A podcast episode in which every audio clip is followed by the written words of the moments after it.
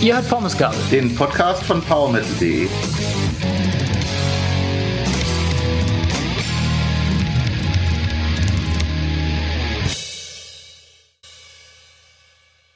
Hallo zusammen und willkommen zu einer neuen Folge von Pommesgabel, dem Podcast von PowerMetal.de. Ich frage mich gerade, ob Marcel jemals unseren Einsprecher einsprechen wird. Denn wir haben so viele Gäste gehabt in letzter Zeit, die das gemacht haben. Aber ich glaube, Marcel, deine Zeit wird noch kommen. Ein großes Hallo an Marcel. Hi Pia. Ja, meine Zeit wird definitiv irgendwann kommen. Und die bisherigen Folgen, ihr lieben Leute da draußen, die sind sehr, sehr gut angekommen. Vielen lieben Dank für das wunderbare Feedback. Äh, wir sind motivierter denn je, dementsprechend in diesem Turnus weiterzumachen und äh, ja, wünschen euch auch vorab viel, viel Spaß mit der heutigen sehr, sehr speziellen und sehr, sehr schönen Folge. Vielen, vielen Dank dafür. Ihr könnt uns auch auf Instagram folgen und bei Facebook, um immer auf dem Laufenden zu bleiben. Die heutige Folge, wie Marcel eben schon gesagt hat, ist eine besondere Folge für die PowerMetal.de Redaktion, denke ich. Denn ähm, wir haben uns die Diskografie von Halloween vorgenommen. Das machen Marcel und ich nicht alleine, denn ich muss gestehen für meinen Teil, dass ich von Halloween die Hits kenne und ich kenne auch ein Album, das mir sehr gut gefallen hat. Ich habe mich aber nie besonders intensiv mit dieser Band beschäftigt. Deswegen werde ich einfach ein paar Key Facts hier und da mal einstreuen und Ansonsten ähm, überlasse ich das Reden gerne meinen drei Kollegen. Wir sind nämlich nicht alleine, wie ihr eben schon gehört habt. Bei uns sind Tobi, Tobias Dars, hallo. Hallo. Und Rüdiger Stehle. Hallo Rüdiger. Hallo zusammen. Bevor es losgeht, bitte ich euch beide, euch mal kurz vorzustellen für unsere HörerInnen, damit die auch ein bisschen mehr über euch erfahren. Rüdiger, magst du anfangen? Jo, also, ich bin der Rüdiger. Ich bin seit 2003 bei PowerMetal.de. Seit 2009 auch meistens im Soundcheck dabei. Und mit Halloween, ja, mit Halloween bin ich seit 1988 befasst, weil die waren mit ein Grund dafür, dass ich Heavy Metal höre. Ja, ich bin Tobias. Ich äh, bin jetzt tatsächlich schon seit fünf Jahren, seit 2015 bei PowerMetal.de und ich schreibe allerdings schon seit 2010, 2009 für Online-Magazine, für Wechselnde. Bin aber dann jetzt seit 2015 dauerhaft bei PowerMetal.de und ja, ich beschäftige mich mit Konzertberichten und mit, äh, mit Reviews natürlich und halt dieser Diskografie-Check-Geschichte, die ist halt so ein bisschen mein Steckenpferd geworden in den letzten Monaten. Du machst aber auch selbst Musik. Ja, das ist richtig. Ich bin tatsächlich auch in zwei Bands aktiv. Ich bin mit äh, Living Abyss, die vielleicht manche unter dem Namen Leviathan kennen werden. Wir mussten uns 2019 umbenennen. Mache ich Melodic Death Metal schon seit 2007 jetzt und ich habe seit ähm, jetzt gut zwei Jahren mit meiner Frau zusammen, mit Jule, die auch hier bei uns fotografiert für PowerMetal.de, habe ich noch ein zweites Projekt am Start, King's Winter. Da machen wir so ein bisschen Melodic Metal, irgendwo zwischen Hard Rock und Amorphis haben wir uns ein bisschen einsortiert. Der Bandname, ich war erst verwundert, wer sich so nennt, also wie man auf so einen Namen kommt, aber der hat was mit dem Ort zu tun, in dem ihr lebt oder so ähnlich? Exakt, wir wohnen in Königswinter und wir haben nach einem Namen für das Projekt gesucht und meine Frau sagte einfach, wie wär's denn mit äh, Kings Winter? Einfach so eine naive Übersetzung des Ortsnamens und das ist irgendwie kleben geblieben. Aber eine sehr, sehr coole Idee, muss ich sagen. Das haben auch schon viele Rezensenten gesagt. Das war, fand ich eigentlich ganz witzig, dass da so eine Story hinter dem Namen hängt. Und äh, ja, das ist bis jetzt eigentlich ganz gut angekommen. Ich mag den Namen auch immer noch. Es war einfach so wirklich so eine spontane Idee an einem, an einem Abend auf der Couch. Und ich glaube, auch einen Song von Kings Winter können wir auch mal in die Shownotes packen, oder? Klar. Super. In den Shownotes findet ihr natürlich auch den verschriftlichen Diskografie-Check und noch so ein paar Side-Facts hier und da, die während der Folge bestimmt mal aufkommen werden. Diskografie-Check. Was ist eigentlich ein Diskografie-Check? In einem Diskografie-Check machen sich mehrere Personen aus der PowerMetal.de Redaktion Gedanken zu allen Alben, die eine Band herausgebracht hat. Im Falle von Halloween sind es 13 Redakteure gewesen die alle 15 Alben, die die Band bislang veröffentlicht hat, in so eine persönliche Wertung gebracht haben. Das heißt, sie haben gesagt, das ist Top 1, Top 2, Top 3 und so weiter, bis Platz 15 runter. Und ähm, als dann alle ihre Wertung abgegeben haben, hat Tobi das ausgewertet und eine generelle Rangliste erstellt. An dieser Rangliste hangeln wir uns jetzt entlang ähm, fangen an mit dem Album, das auf Platz 15 platziert wurde und gehen dann hoch bis Album Nummer 1. War das soweit richtig? Das ist korrekt. Genau, ich bewerte halt die, ich nehme halt die Liste und jeder bekommt halt Punkte auf Basis der Platzierung und dann ergibt sich halt am Ende eine Tabelle der Alben. Anlass für diese, für diesen Diskografie-Check ist, dass das Debütalbum von Halloween, das Album Wars of Jericho, in diesem Jahr 35 Jahre alt wird. Die Band selbst wurde 1984 in Hamburg gegründet und die Gründungsmitglieder waren Kai Hansen, Michael Weiki Weikart, Markus Großkopf und Ingo Schwichtenberg, der mittlerweile verstorben ist. Mhm. Und der es auch bei Marcel ziemlich hoch in seine Drummer-Rangliste geschafft hat, die wir in unserer Vorstellungsfolge besprochen haben. Absolut. Ein richtig toller Drummer, der dementsprechend tolle und wegweisende Alben auch eingetrommelt hat. Und ja, wie du schon gesagt hast, leider viel zu früh verstorben ist. Stilistisch werden Halloween in Speed Metal, Power Metal eingeordnet. Und ich möchte noch ein paar Worte zur aktuellen Besetzung und dem aktuellen Konzept der Band verlieren. Die aktuelle Besetzung ist gerade Michael Kiske, Andy Darris und Kai Hansen am Gesang, Kai Hansen außerdem an der Gitarre. Gitarre weiterhin Michael Weiki Weikart, wie auch bei der Gründung, Sascha Gerstner seit 2002. Bassist ist und war immer Markus Großkopf und Schlagzeuger ist momentan Daniel Dani Löble. Das ist er seit 2005. Die Position Schlagzeug hat relativ häufig gewechselt bei Halloween. Der Rest ist mehr oder weniger konstant geblieben. Und 2017 haben sich eben diese Mitglieder zusammengefunden zum Pumpkins United Projekt, würde ich es jetzt mal nennen, und haben gesagt, Mensch, hier, wir lassen unsere Bandgeschichte nochmal neu aufleben. Wir spielen jetzt mal ein paar Konzerte zusammen. Und das war so erfolgreich, ist so gut angekommen, dass sie im kommenden Jahr auch ein Album, ich glaube, in dieser Besetzung rausbringen, oder? Ja, ganz genau. Also da wird sich je, oder da hat sich jeder Halloween-Fan quasi drauf gefreut, einfach mal nochmal Michael Kiske mit den alten Weggefährten zu hören. Und ich habe sie 2017 war es, glaube ich, in Bochum gesehen. Grandios, einfach nur toll. Ein wahnsinnig tolles Konzert. Ihr als Halloween-Fans Seid ihr eher so ein bisschen skeptisch, was die neue Scheibe bringt, oder glaubt ihr, dass das richtig gut wird? Also ich bin positiv gespannt, sage ich mal, weil die Tour war phänomenal. Ich fand es toll, wie sie das geschafft haben, Andy Derris und Michael Kiske gemeinsam äh, funktionieren zu lassen, dass es einfach harmonisch gewirkt hat und davon erwarte ich mir sehr viel, auch für neue Songs, die bereits dafür komponiert werden für die beiden Stimmen und für drei Gitarristen. Also ich gehe davon aus, dass das gut wird. Ich muss auch sagen, ich bin gespannt. Ich finde es am allerbemerkenswerten an dem ganzen Projekt, dass äh, einfach die Egos das mitgemacht haben. Ich würde da viele Bands kennen, wo der Frontmann sagt, oh nee, der alte Frontmann, den lasse ich aber nicht wieder zurück in die Band und teile mit dem die Gesangsparts. Also das fand ich schon echt ein außergewöhnliches Projekt, einfach zu sagen, hey komm, wir teilen uns die Gesangsparts, das, ne, das ist das, was die Fans wollen und nehmen auch direkt noch Kai Hansen mit dazu. Ich habe die Tour leider tatsächlich nicht gesehen. Ich habe es nicht geschafft, mir eine Show davon anzugucken. Irgendwie kam immer was in die Quere. Bin aber sehr gespannt auf das Album und freue mich auch darauf, hoffentlich, dass es dann nochmal eine weitere Pumpkins United Tour gibt, wo ich sie dann auch mal sehen kann. Ich habe sie bis jetzt tatsächlich nur mit Andy Deris gesehen. Ich kann mich dem auch nur konsequent anschließen. Bin auch sehr positiv gestimmt, was das neue Album angeht, zumal ja auch die Single Pumpkins United. Das war ein ziemlich cooler Ohrwurm. Und ich fand es halt einfach wirklich toll, dass keine einzige Phase der langen Diskografie ausgelassen wurde.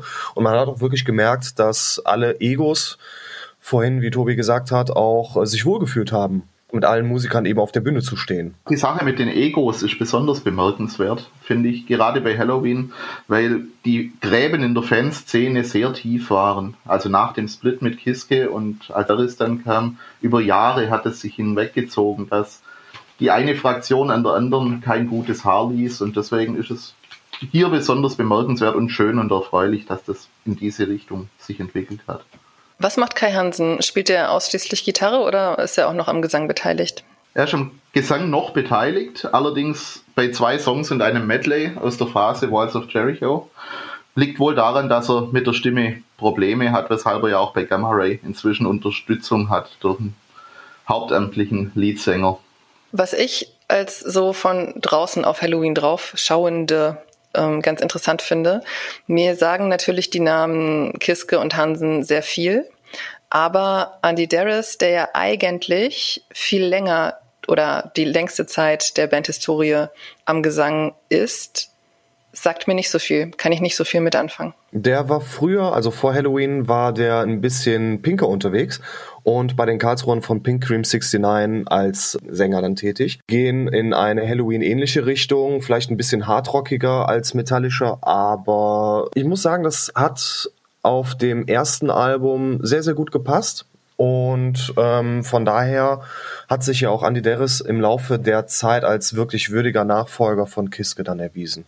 Vielleicht wollen wir auch kurz sagen, ähm, Rüdiger hat es ja auch vorhin angesprochen, wie wir zu Halloween gekommen sind, bevor wir in die einzelnen Alben gehen. Macht es gerne. Halloween war eine der ersten vier Bands, die mir über den Weg gestolpert sind oder denen ich über den Weg gestolpert bin. Und zwar natürlich, wie es damals üblich war, mit, mit überspielten Kassetten vom Kumpel.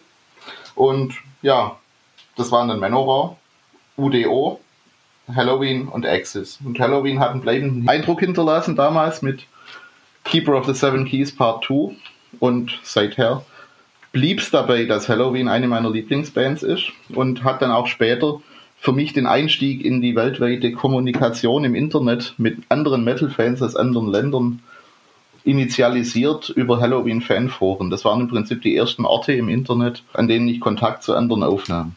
Man muss es natürlich noch ergänzen, dass, dass die Alben natürlich alle nachgekauft wurden und nicht nur in einer Auflage. okay, wer kommt denn dann chronologisch als nächstes mit dem Einstieg bei Halloween?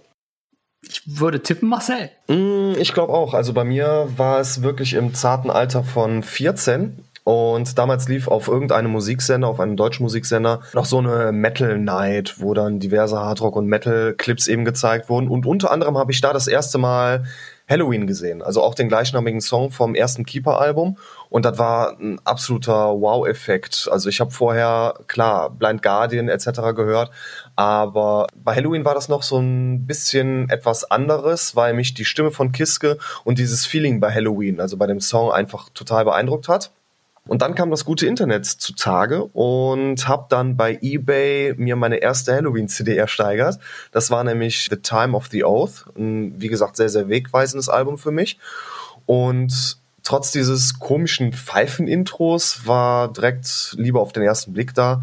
Fand die Stimme toll, damals dann eben von Deris fand äh, die, die Schnelligkeit der Songs toll und dann ist es um mich geschehen. Da war ich glühender Halloween-Fan, habe mir dann auch die, natürlich erst die Keeper-Alben nachgekauft und äh, dann versucht auch jedes einzelne Halloween-Konzert dann im Umkreis von ja, 50 Kilometern, 100 Kilometern wahrzunehmen. Und diese Liebe war auch in den letzten Jahren immer wieder präsent und flachte nicht ab. Insofern, Leute, ich freue mich tierisch auf diese Folge heute. Ja, da bin ich fast so ein bisschen der, der Außenseiter in der Runde, denn Halloween sind, also ich würde Halloween, glaube ich, nicht mal zu meinen Top 10 Bands zählen, sind eine der wichtigsten deutschen Bands auf jeden Fall, für mich, was Metal angeht. Aber ich bin tatsächlich ein Spätstarter, was Halloween angeht. Ich habe 2013 so richtig angefangen, sie zu hören erst, weil ich, äh, das habe ich, glaube ich, auch im Artikel geschrieben. Ich habe 2003 habe ich Rabbit Don't Come Easy im Metal Hammer kennengelernt. Da habe ich so angefangen, Metal zu hören, so um, um 2003 rum und ähm, da war ein Song halt auf dieser Sampler-CD, die immer bei Metal Hammer dabei liegt und ich fand den Song eigentlich so fürchterlich unbeeindruckend, dass ich Halloween daraufhin äh, sträflich für Jahre auf die Seite gestellt habe. Weißt du noch, welcher das war? Boah, ich kann mich nicht an den Song erinnern. Ich weiß nur, dass ich, ich habe das Cover immer noch seitdem immer vor Augen, weil ich halt das Cover in der in der Platte in der, in der Zeitung gesehen habe und halt dazu den Song gehört habe und dachte so, nee, das ist es nicht. Und dann war es tatsächlich später meine Frau 2013, als wir uns kennengelernt haben, hat sie irgendwann I Want Out aufgelegt und da war bei mir alles hin und weg. Daraufhin sind wir dann zu einem Unisonic-Konzert gepilgert, weil sie ja damals mit Hansen und Kiske unterwegs waren und den Song dann auch als Zugabe gespielt haben. Ja, und seitdem äh, ging es dann los mit äh, alle Alben nachkaufen, so nach und nach. Ich habe tatsächlich mit dem Live-Album zum dritten Keeper-Teil angefangen, weil das einen guten Überblick gegeben hat und ich eh so ein Live-Alben-Fan bin. Und seitdem kaufe ich mich, wann immer irgendwo eine, eine, eine schöne Auflage zu finden ist, mich durch den Halloween-Back-Katalog. Jetzt, wo du Unisonic sagst, das habe ich tatsächlich auch gehört und das Projekt fand ich ganz gut. Ähm, das einzige Halloween-Album, mit dem ich mich mal intensiver beschäftigt habe, war die Seven Sinners 2010, weil wir das auch damals in einer Gruppentherapie besprochen haben. Ich meine, das Album ist im Soundcheck gewesen und war da relativ hoch dabei. Vielleicht erinnert sich Rüdiger als alter Soundchecker noch daran. Ich habe den Soundcheck sogar gelesen, weil ich, äh, weil ich damit äh, bei der Recherche drüber gestolpert bin. Ah, okay, spannend. Steigen wir ein? Dann. Gerne. Gerne. Platz 15 ist geworden Chameleon. Das Album kam 1993 raus und war das letzte Album, das mit Michael Kiske zusammen aufgenommen wurde. Ähm, Thomas Becker hat das Album auf Platz 3 gepackt. Ansonsten ist es ziemlich häufig weit unten gelandet, so auch bei Marcel und Tobi. Ihr habt es beide auf Platz 15 gepackt. Rüdiger hat das Chameleon auf Platz 11 gestellt und ist auch von einigen Kollegen angewiesen worden, hier doch ein bisschen was zur Ehrenrettung des Chamäleons beizutragen. Von daher würde ich einfach sagen, fang an, Rüdiger. Also ich würde sagen, die Chamäleon ist nicht überraschend auf dem letzten Platz gelandet.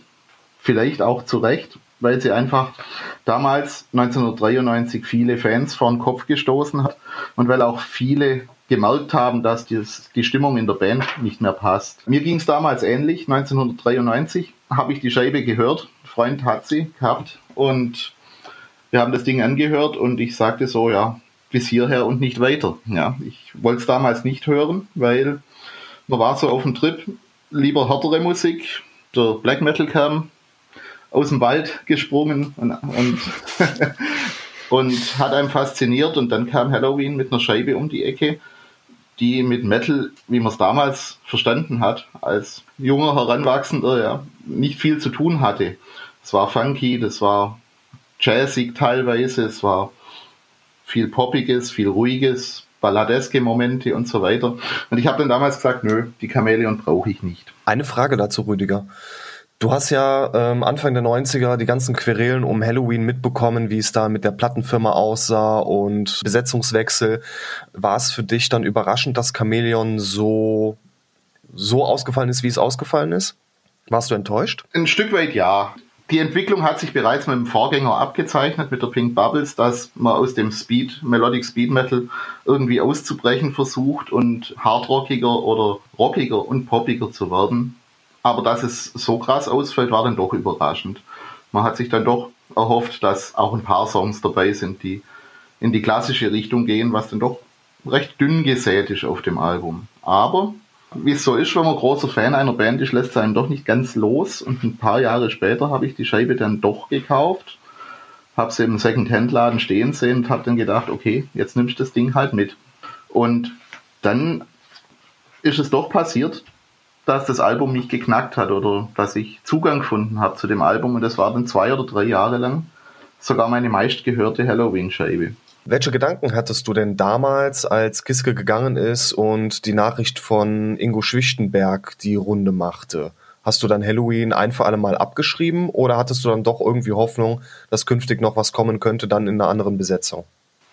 Ja, die Hoffnung stirbt zuletzt, sage ich mal. Ja. Also ich habe Halloween nicht abgeschrieben, weder äh, nach der Chamäleon, als ich von der enttäuscht war, noch äh, mit dem Ausstieg von Kiske und dem Tod von Ingo Schwichtenberg, sondern ja, man hofft ja doch immer, dass was weitergeht, dass was Neues kommt und Michael Weikart und der Markus Großkopf haben immer tolle Songs geschrieben und man hat natürlich immer gehofft, dass es einen Weg gibt für die Musiker, nochmal neu anzufangen, was ja dann auch geklappt hat. Ist Schwichtenberg nicht aus der Band ausgetreten, bevor er verstorben ist? Ja.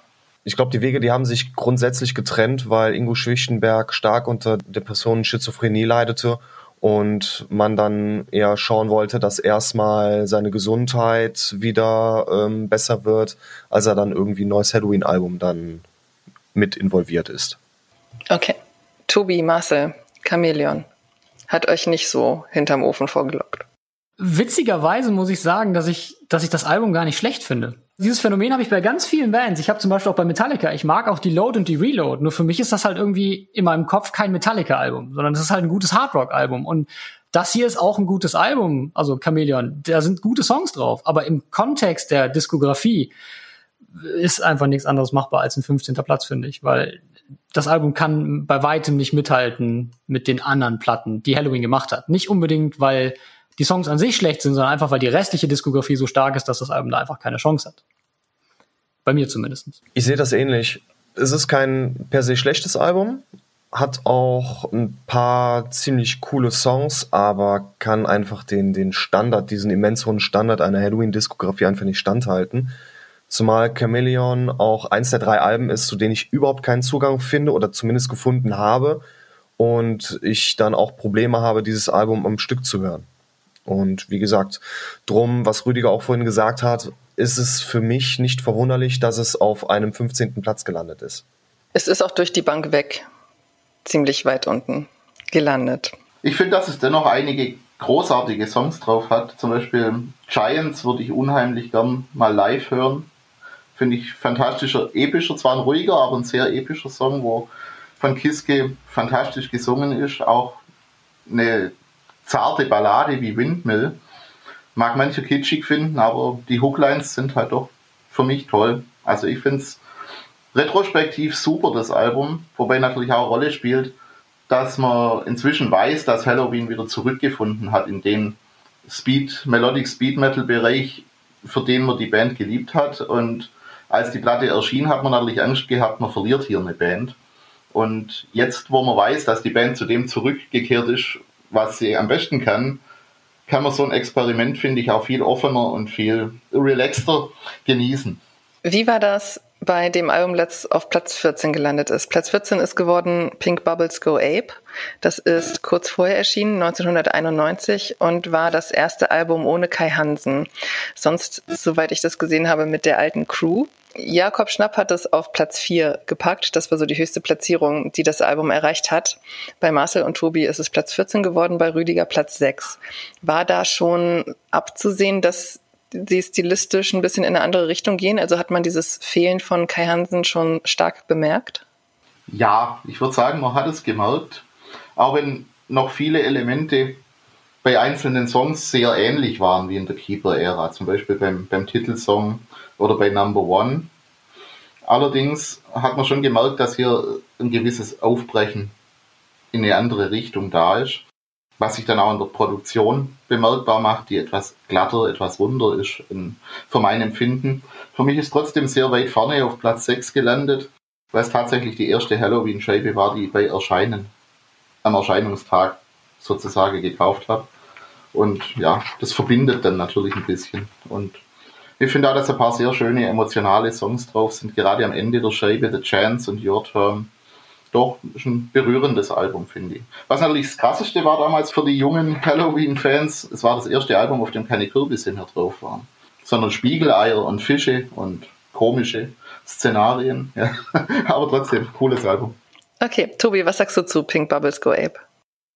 Ich glaube, es ist äh, Pink Bubbles Go Ape ist auch wieder, wenn man es solo betrachtet, kein unbedingt schlechtes Album. Aber ich glaube, das ist auch so ein bisschen, das Album spiegelt zu diesem Metal-Zeitgeist damals wieder. So Anfang der 90er, Grunge-Ära. Und da haben ja viele Metal-Bands angefangen, so ein bisschen ihre Richtung zu verlieren, weil sie halt angefangen haben, ein bisschen rum zu experimentieren. Das hört man halt, finde ich, auch der Pink Bubbles Go Ape ziemlich, ziemlich stark an. Also die, klar, wie Rüdiger sagt, es sind auch noch echte Halloween-Songs drauf, die man astrein auch auf ein anderes Album hätte packen können.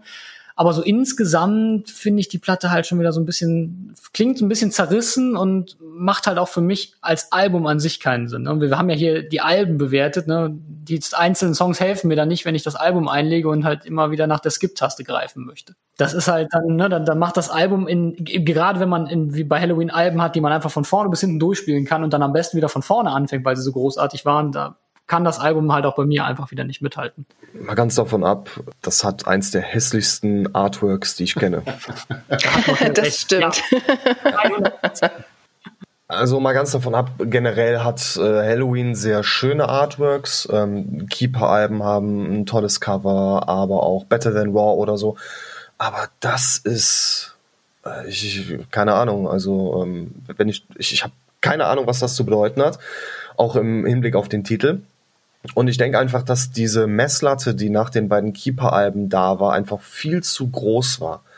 Es gab ja dann auch Probleme mit der Plattenfirma. Man durfte, glaube ich, international nicht veröffentlichen und es, es war schwierig. Ich denke mal, Halloween hatte einen sehr schwierigen Stand und hat dann ein Album rausgebracht, was keine per se schlechten Songs hatte, aber wo auch die diversen Dosenöffner einfach fehlten. Und ähm, ich persönlich, ich konnte mich dann auch eher weniger mit dem Album anfreunden, hatte dann aber beispielsweise mit äh, Back on the Streets, Number One oder auch Kids of the Century so ein paar Ohrwürmer, die ich wirklich toll fand. Aber ähnlich wie bei Chameleon hat mich das Album auch auf äh, vollständiger Distanz nicht so abgeholt, wie Halloween eigentlich sollten. Okay. Den 14. Platz teilen sich tatsächlich zwei Alben. Und das andere Album, das auch auf Platz 14 gelandet ist, ist momentan das aktuelle My God Given Right. Und das ist bei euch auch ziemlich unterschiedlich bewertet worden. Rüdiger packt es auf Platz 15, Tobi auf Platz 8 und Marcel auf Platz 6. Rüdiger, warum Platz 15? Eine Frage, die ich eigentlich selber nicht beantworten kann. Ganz einfach deswegen, weil ich eigentlich kein Album auf den letzten Platz setzen wollte. Ich mag sie alle und keins davon hat den letzten Platz verdient. Äh, auch die My God Given Right ist kein schlechtes Album und auch kein Album, das ich nicht mögen würde, sondern ich finde die Scheibe richtig gut. Aber wenn man 15 Alben hat und alle richtig gut findet und manche besser, dann landet halt eins ganz am Ende, wenn man keine kreisförmige Liste abgibt. Es gibt nichts großartig auszusetzen an My God Given Right.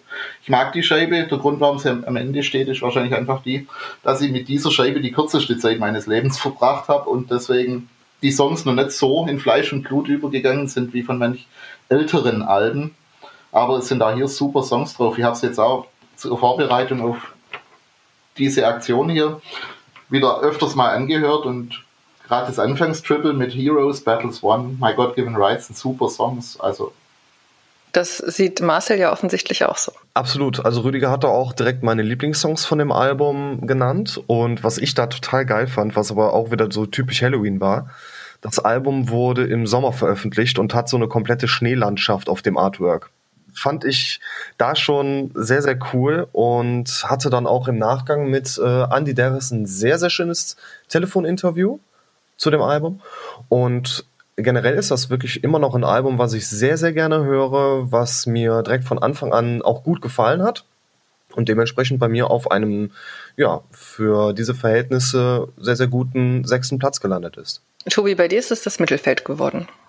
Mittelfeld, ja, ich mag das Album tatsächlich sehr gerne. Auch da ist wieder die Schwierigkeit, dass der Katalog von Halloween einfach so großartig ist. Aber ich glaube, ich habe bei dem Album ein ähnliches Phänomen, wie Rüdiger das mit dem letzten Album hatte, worüber, worüber wir geredet haben, mit der Pink Bubbles. Und zwar war das das erste Album, das ich tatsächlich am Release-Tag gekauft habe, weil ich ja 2013 erst so richtig angefangen habe, dann Halloween zu hören und dann auch so richtig dann direkt komplett verrückt gegangen bin auf, auf Halloween.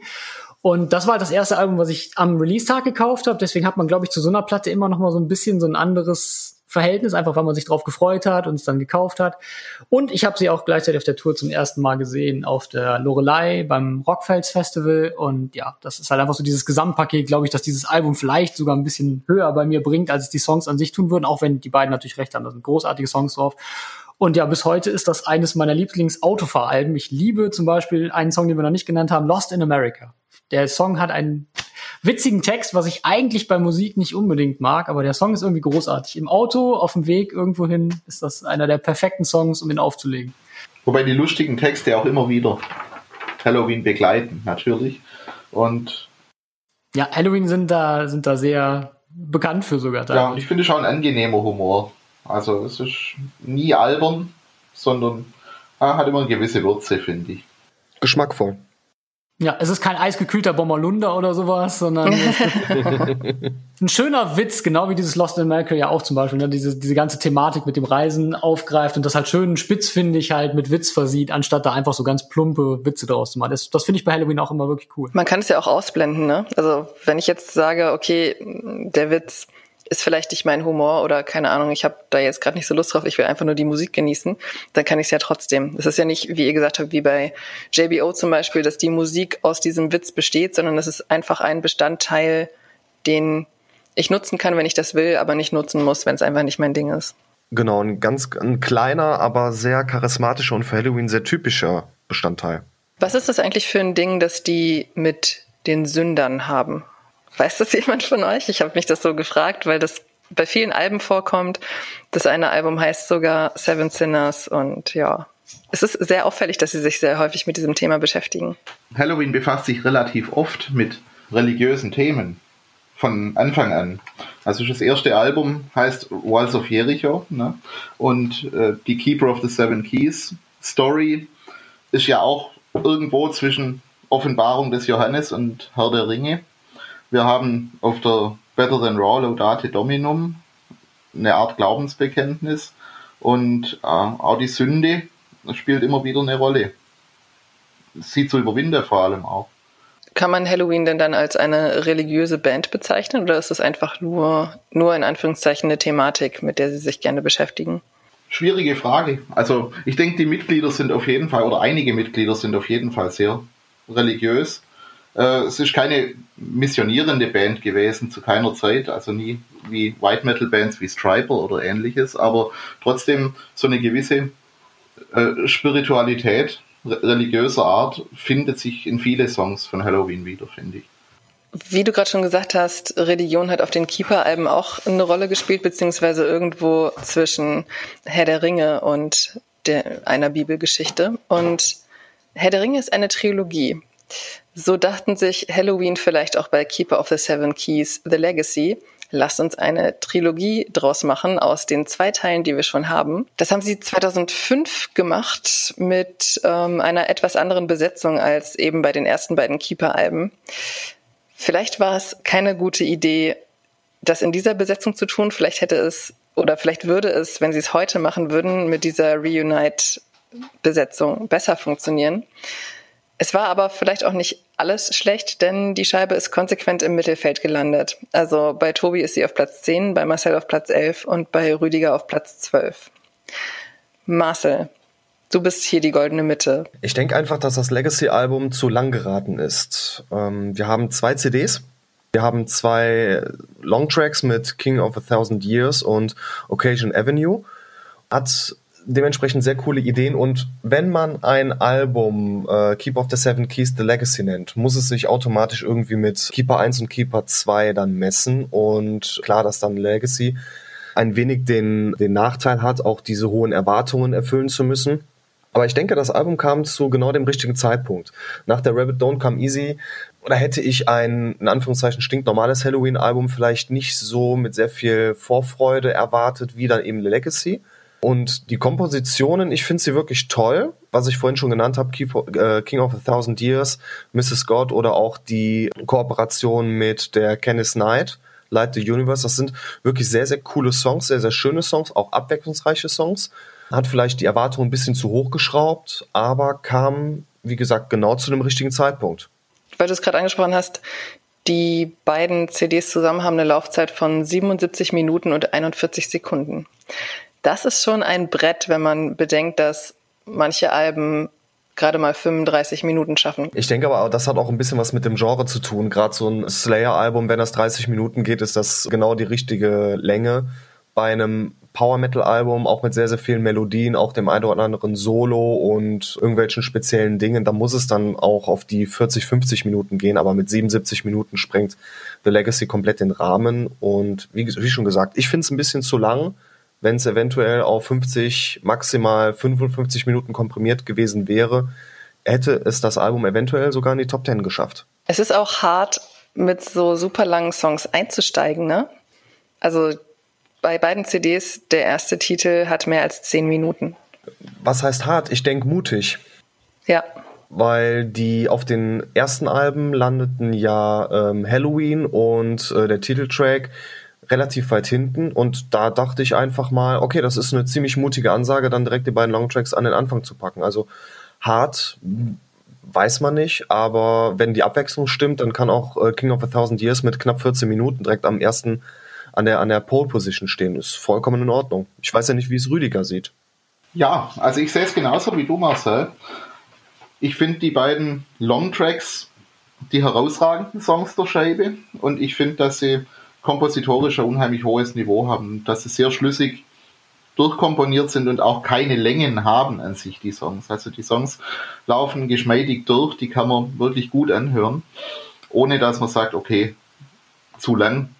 Das Album insgesamt ist natürlich ein Brocken, den man erstmal verdauen muss. Ja, es sind zwei vollgepackte CDs und manch einer bleibt vielleicht auf der Strecke, ja. Ich habe es auch nicht unheimlich oft komplett am Stück durchgehört, sondern mal die eine, mal die andere CD. Was die Scheibe allerdings gut zeigt, finde ich, dass, dass die Songs kompositorisch auch mit den alten Hits ein Stück weit mithalten können. Ist besonders dann augenfällig geworden, als die Tour zum Album stattgefunden hat, für die es auch ein Live-Album gibt. Und da gab es eine Setlist mit circa 16 Songs und da waren alle Longtracks mit dabei, also von, von den klassischen Keeper-Alben wie auch von, den, von dem neuen Keeper-Album. Und es lief, die, die Setlist war homogen und man hatte von A bis Z Spaß mit dem Album und mit der Tour. Hat es denn eine Geschichte, die da weiter erzählt wird? Also eine thematische, lyrische Geschichte? Diese Legacy dreht sich eher um diese gleiche Thematik, aber so eine richtig stringente Story, wie das jetzt beispielsweise bei The Wall von Pink Floyd man das hat, also wo du wirklich auch anhand einer praktisch einer Storyline lang gehen könntest, die habe ich zumindest auch bei den ersten beiden Keeper-Alben schon immer so ein bisschen vergeblich gesucht. Vielleicht sieht das Rüdiger anders, aber mir fiel das immer schwer. Da hat der Tobi schon recht, es ist im Prinzip, geht's um, um ähnliche Themen, aber ohne eine Geschichte von A bis Z chronologisch durchzuerzählen, ja, sondern es, es sind immer mehr die einzelnen Songs, die für sich genommen kleine Geschichten erzählen die zusammenpassen und dann dieses Gesamtbild ergeben, das dann in den Longtracks der jeweiligen Scheibe kulminiert und ja, so eine Art Konzept. Tobi, willst du noch ein paar Worte zu The Legacy verlieren? Ja, also ich äh, glaube, ich würde gerne auf den Punkt eingehen, den Rüdiger gesagt hat, und zwar halt, dass das eigentlich ein Riesenkompliment für die Scheibe ist, dass das Live-Album zu der Tour, das ja auch wirklich mein erster Halloween-Release war, den ich mir gekauft habe, einfach wunderbar funktioniert. Also das, was sie dann da vor der Scheibe ausgewählt haben und zwischen die anderen Keeper-Songs gestellt haben, das ist einfach ein schlüssiges Gesamtbild. Also das hätte das als Studioalbum veröffentlicht, hätte sich, glaube ich, auch damals niemand beschwert. Und das spricht eigentlich für die Qualität der Songs. Dass das Album dann am Ende so weit hinten landet, liegt, glaube ich, wirklich einfach daran, dass das der klassische Fall von weniger ist mehr ist, wie die anderen beiden auch schon gesagt haben. Es gibt einfach ein paar Songs, die sind leider Füllmaterial. Das heißt nicht, dass man, ne, also es gibt großartige 77 Minuten Alben, aber da muss halt dann auch jeder Song stimmen. Und das ist hier halt nicht der Fall. Also ich ertappe mich auch, wenn ich die Platte dann nochmal höre, ertappe ich mich auch öfter mal, dass ich denke, hm, Skip-Taste vielleicht. das ist dann schon, äh, das ist halt einfach kein gutes Zeichen. Das hast du bei den ersten beiden Keeper-Alben nicht, auch bei der Walls of Jericho nicht. Und ähm, ja, das ist einfach schade. Also wenn sie das wirklich komprimiert hätten, die Platte, ich glaube auch, dann hätten wir sie, würden wir jetzt noch lange nicht über die Platte reden und würden die deutlich weiter vorne finden. Ein Album, das auf das es nicht zutrifft, ist auf Platz 11 gelandet. Das ist die Rabbit Don't Come Easy. Kam 2003 raus. Tobi, du hast eben schon gesagt, es war das erste Album, mit dem du so in Kontakt gekommen bist. Was auf jeden Fall erwähnenswert ist zu der Scheibe, ist, dass Mickey D von Motorhead da am Schlagzeug mitgewirkt hat. Platzierungen, die ihr vergeben habt, sind bei Marcel und Rüdiger Platz 9 und bei Tobi Platz 13. Ich glaube, wenn wir heute noch mal die Rangliste neu aufwerfen, hätte ich das Album sogar vielleicht auf Platz 6 oder Platz 7 gepackt. Ich mag das furchtbar gerne.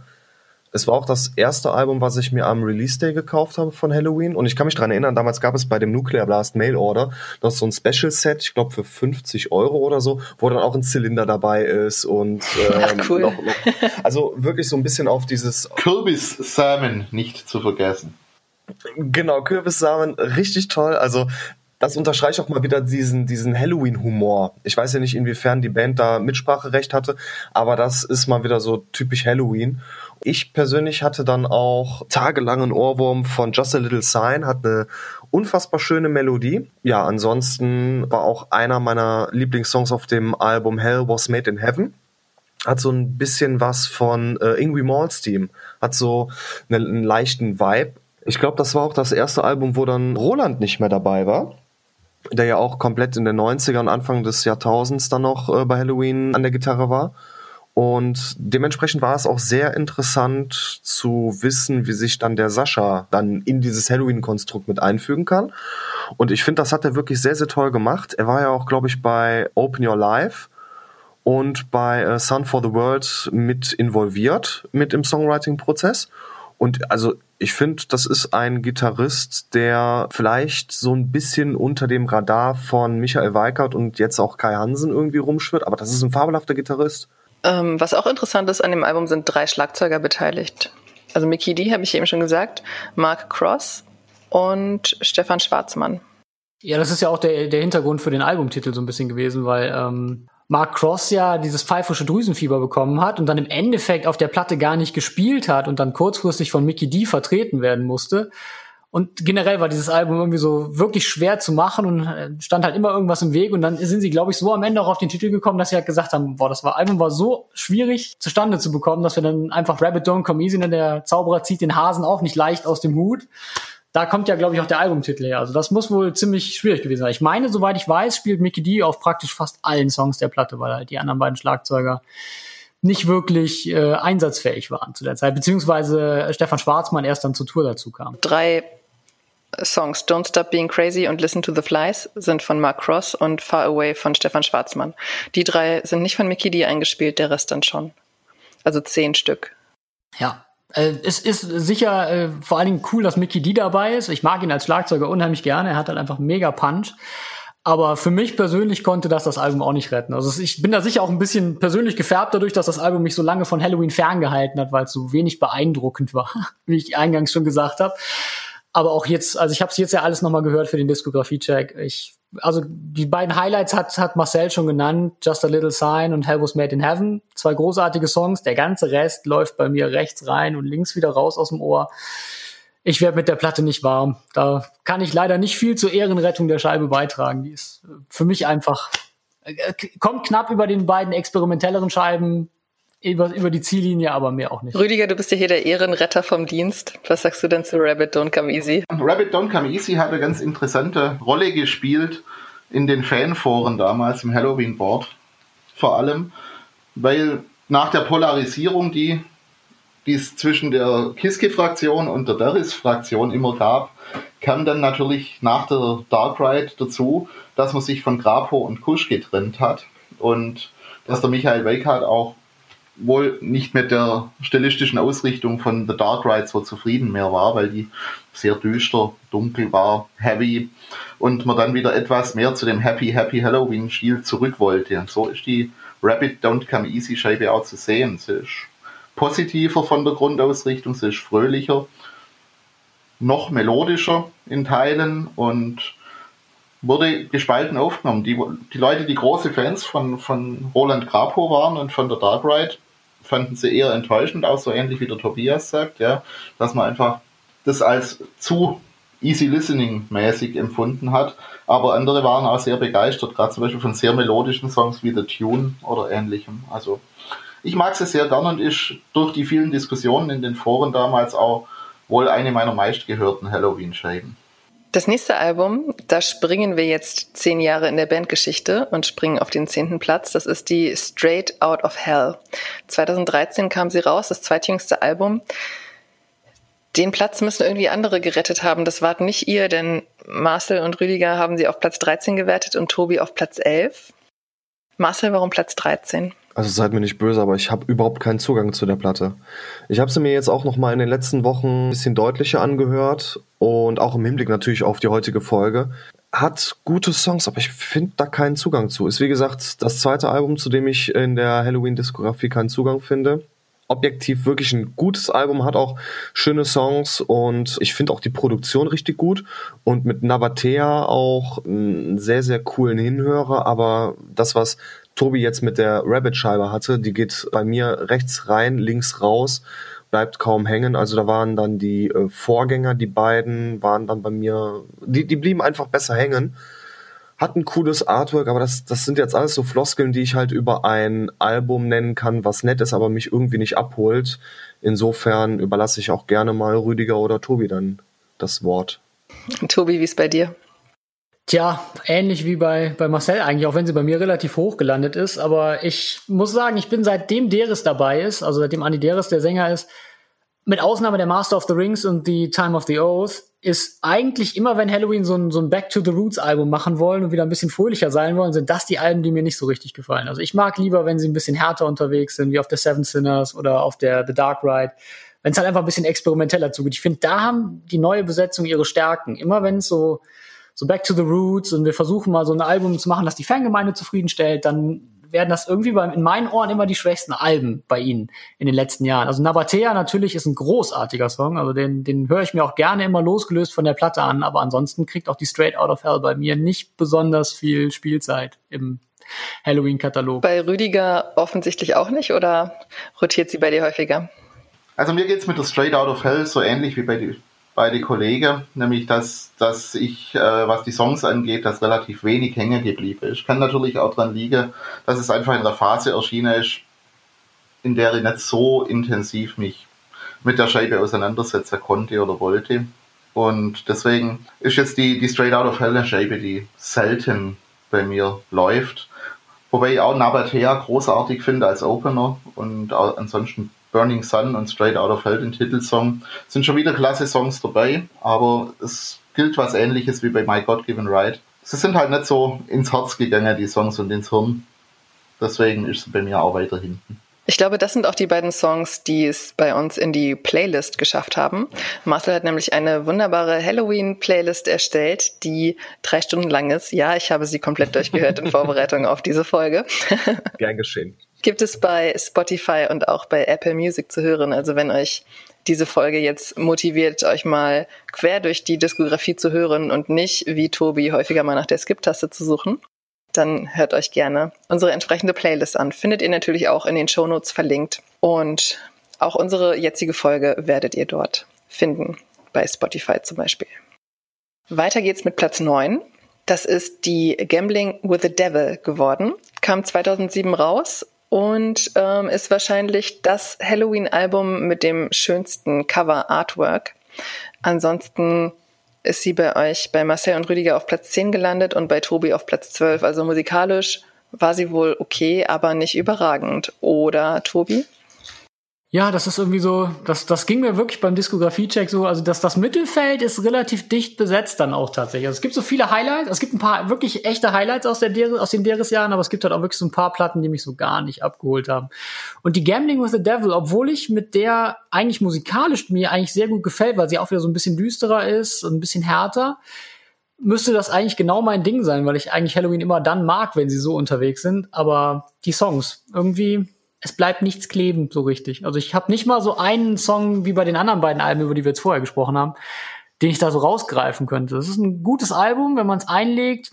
Da möchte ich tatsächlich auch die Skip-Taste nicht drücken. Es ist halt, läuft halt alles gut vorbei, aber also der eine Song, so dieser, dieser, der Dosenöffner, wie Marcel vorhin mal gesagt hat, der so einfach dieses Album für dich öffnet, wo du sagst, boah, den muss ich jetzt nochmal hören und dann bleibst du halt an dem Song kleben und findest dich dann noch langsam in das Album, der fehlt mir hier so tatsächlich so ein bisschen. Aber trotzdem halte ich Gambling with the Devil für ein verdammt cooles Album, beziehungsweise hielt es damals.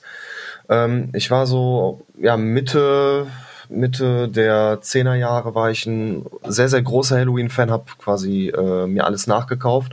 Und dann kam dann auch nach der dritten Keeper-Scheibe dann eben Gambling with the Devil.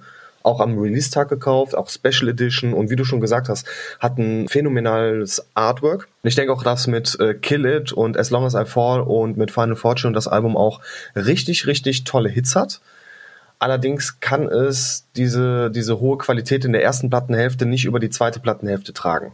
Was ich persönlich aber wieder gut fand, wir haben vorhin drüber gesprochen, das dritte Keeper-Album hatte eine Gesamtlänge von 77 Minuten und das Album hatte jetzt 57 Minuten, war also genau in dieser Marcel fühlt sich wohl Zeit angelangt, in dieser Laufzeit. Dadurch, dass es halt bei mir eher so im hinteren Mittelfeld gelandet ist, hat einfach nur was damit zu tun, dass andere Alben noch stärker sind ähm, so in der Retrospektive denke ich, dass Gambling with the Devil ein sehr cooles Album geworden ist.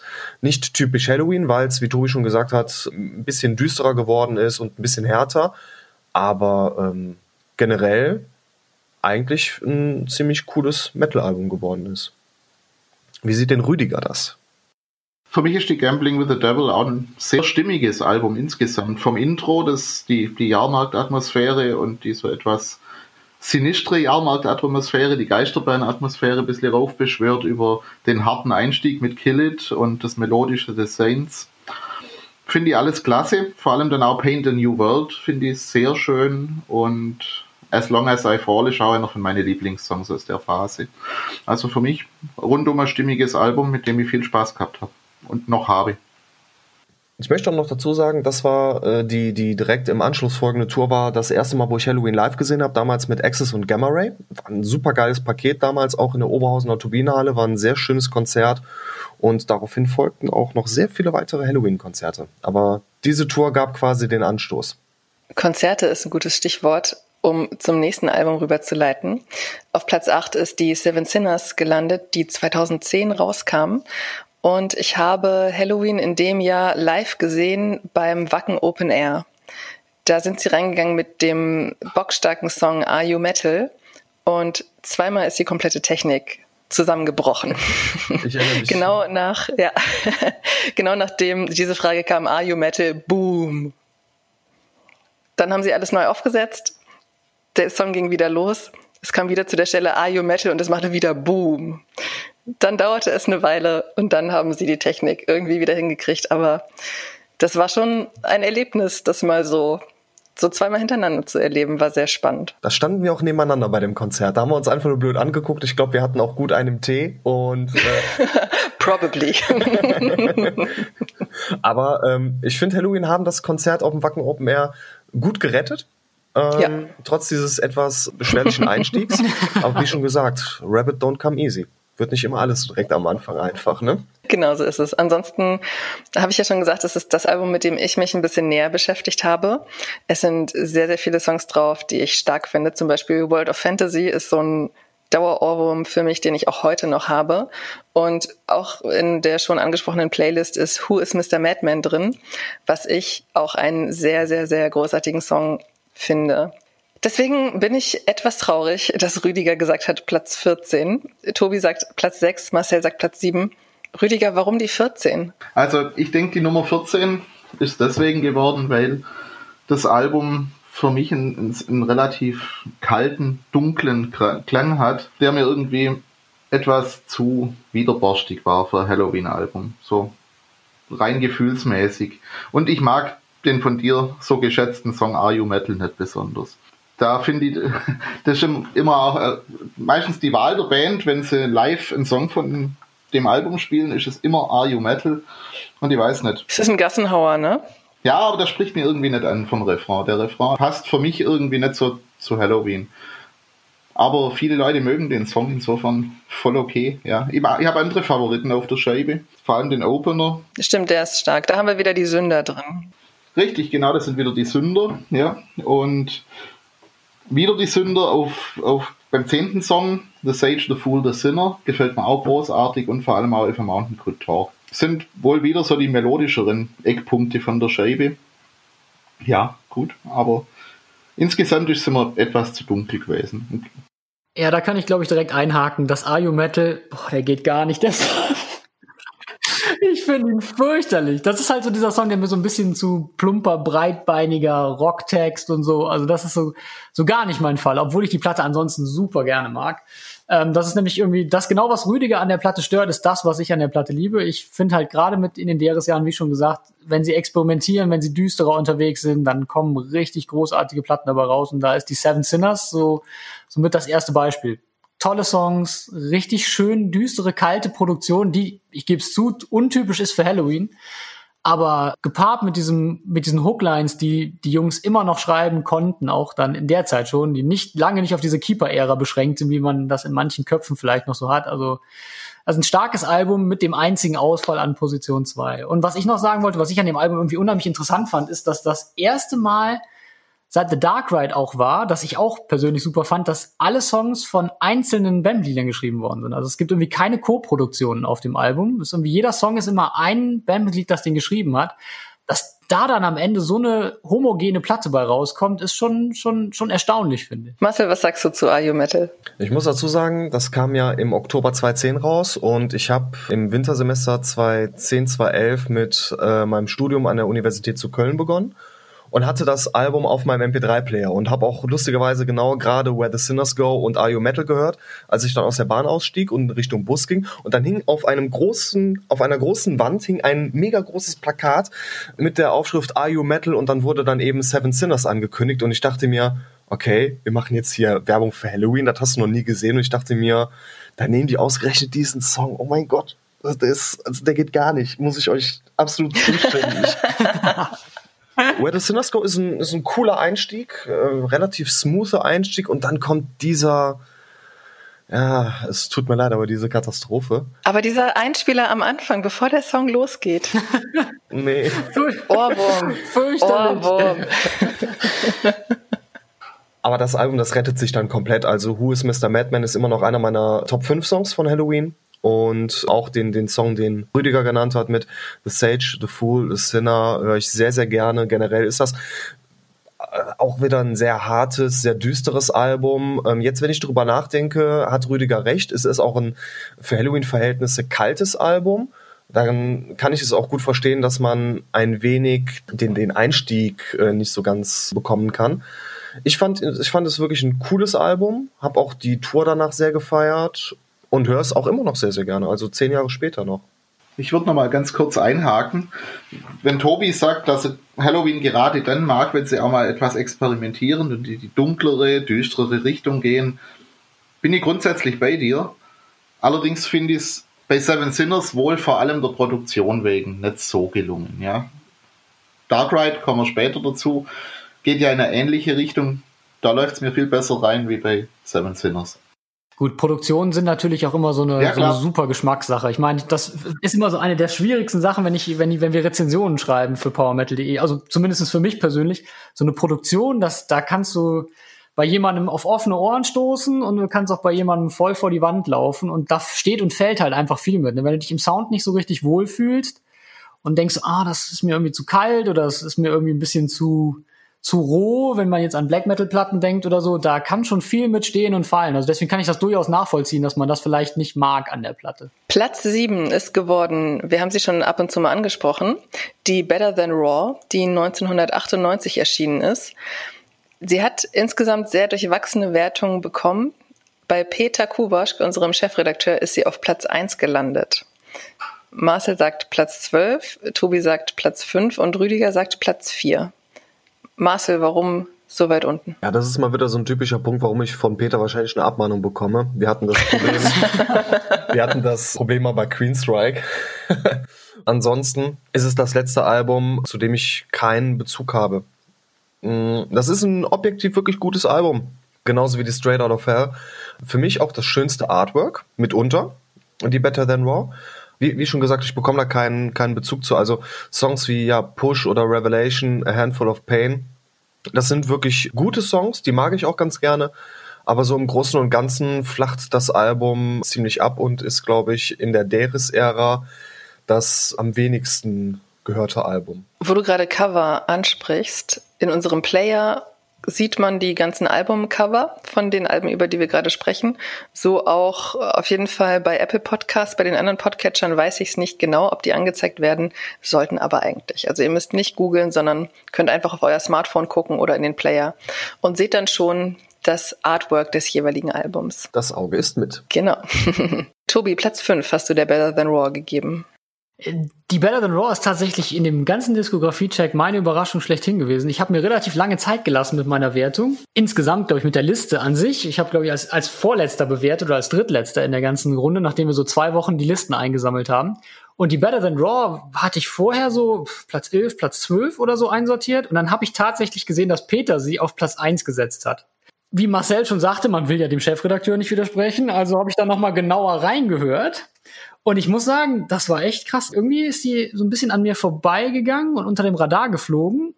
Aber jetzt, als ich sie nochmal für den Diskografie-Check gehört habe, hat die richtig gezündet bei mir. Also die ist wirklich jetzt so die letzten zwei, drei Wochen, ist die ständig wieder in meiner Spotify-Playlist gelandet. Und ähm, überraschenderweise besonders die, Schla die Songs, die von Schlagzeuger Uli Kusch mitgeschrieben wurden, also Push, Revelation und A Handful of Pain, erwischen mich auf ganzer Linie mega tolle Songs und äh, ja, das Album ist wirklich so ein Überraschungspunkt. Also es stand lange ungenutzt in meiner CD-Sammlung rum und äh, wird jetzt immer häufiger aufgelegt. Also das war echt so einer der positiven Effekte dieses Diskografie-Checks, einfach da nochmal durchzuhören und dann gerade der Better Than Raw nochmal so ein Ohr zu schenken und einfach zu merken, dass das ein großartiges Album ist, das irgendwie, ich weiß nicht, vielleicht war es bei mir am Anfang auch ähnlich wie bei Marcel. Ich habe einfach irgendwie damals keinen Zugang gefunden, als ich das erste Mal gehört habe. Jetzt ist sie richtig gezündet bei mir und ich finde das Album absolut großartig. Rüdiger, was sagst du zu Better Than Raw?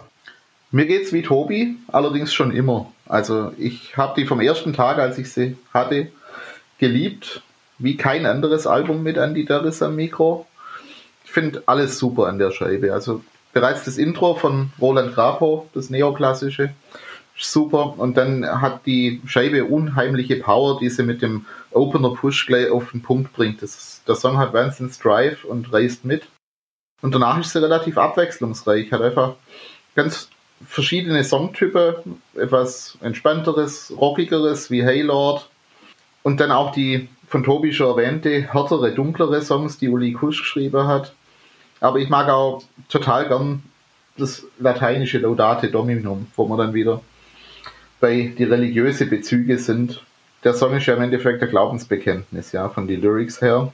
Und ich glaube, der Reiki hat sich auch vom, von seinem Lateinlehrer helfen lassen, wenn ich das richtig in Erinnerung habe aus Interviews von damals. Also ich bin ein riesiger Fan von der Stelle. Wo wir eben schon das Cover von Better Than War gelobt haben, Halloween ist sehr durchwachsen, was das Cover Artwork angeht. Denn wenn man sich die Master of the Rings anguckt, es sieht ein bisschen nach Sonic the Hedgehog aus, würde ich sagen. Was ich cool finde, aber jetzt irgendwie mit der Musik nicht allzu viel zu tun hat. Das Album kam 1994 raus und ist, soweit ich weiß, das erste Album mit Andy Deris am Gesang. Marcel und Rüdiger sagen Platz 8, Tobi sagt Platz 7, also ein sehr homogenes Bild bei uns hier.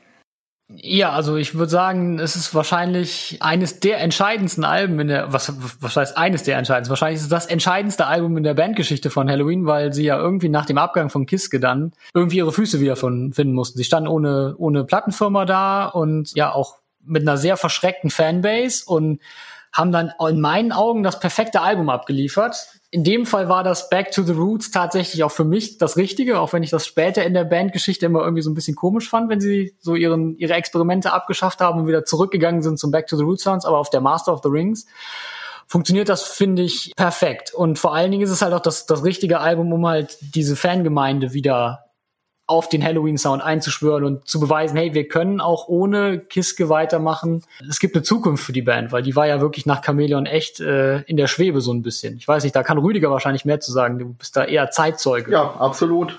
Also es gab zwei Fraktionen im Endeffekt die ganze Zeit über im, in, der, in den Fanlagern, ja, und äh, natürlich wollten viele Kiske nicht verlieren, weil Kiske natürlich eine unbestritten großartige Stimme hat. Und natürlich auch das Aushängeschild der Band war über Jahre hinweg. Als er dann weg war, wusste man nicht, was kommen würde. So gesehen war die Scheibe natürlich eine Make it or break it Scheibe. Es hat geklappt, aber nicht für alle. Also es gibt auch viele, die sich an die Stimme von Andy Darris damals nicht gewöhnen wollten und lange Jahre ihn abgelehnt haben.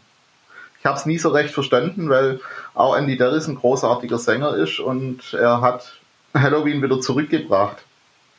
Und dafür ist Master of the Rings ein toller Anfang gewesen mit einigen großartigen Songs. Aber ja, es war lange Zeit umstritten. Der neue Weg von Halloween, ich finde ihn gut. Bis heute. Wo du es gerade ansprichst, unterscheiden sich die drei Sänger so großartig voneinander? Ja, ich finde schon. Also ich finde schon, dass es völlig unterschiedliche Stimmen sind.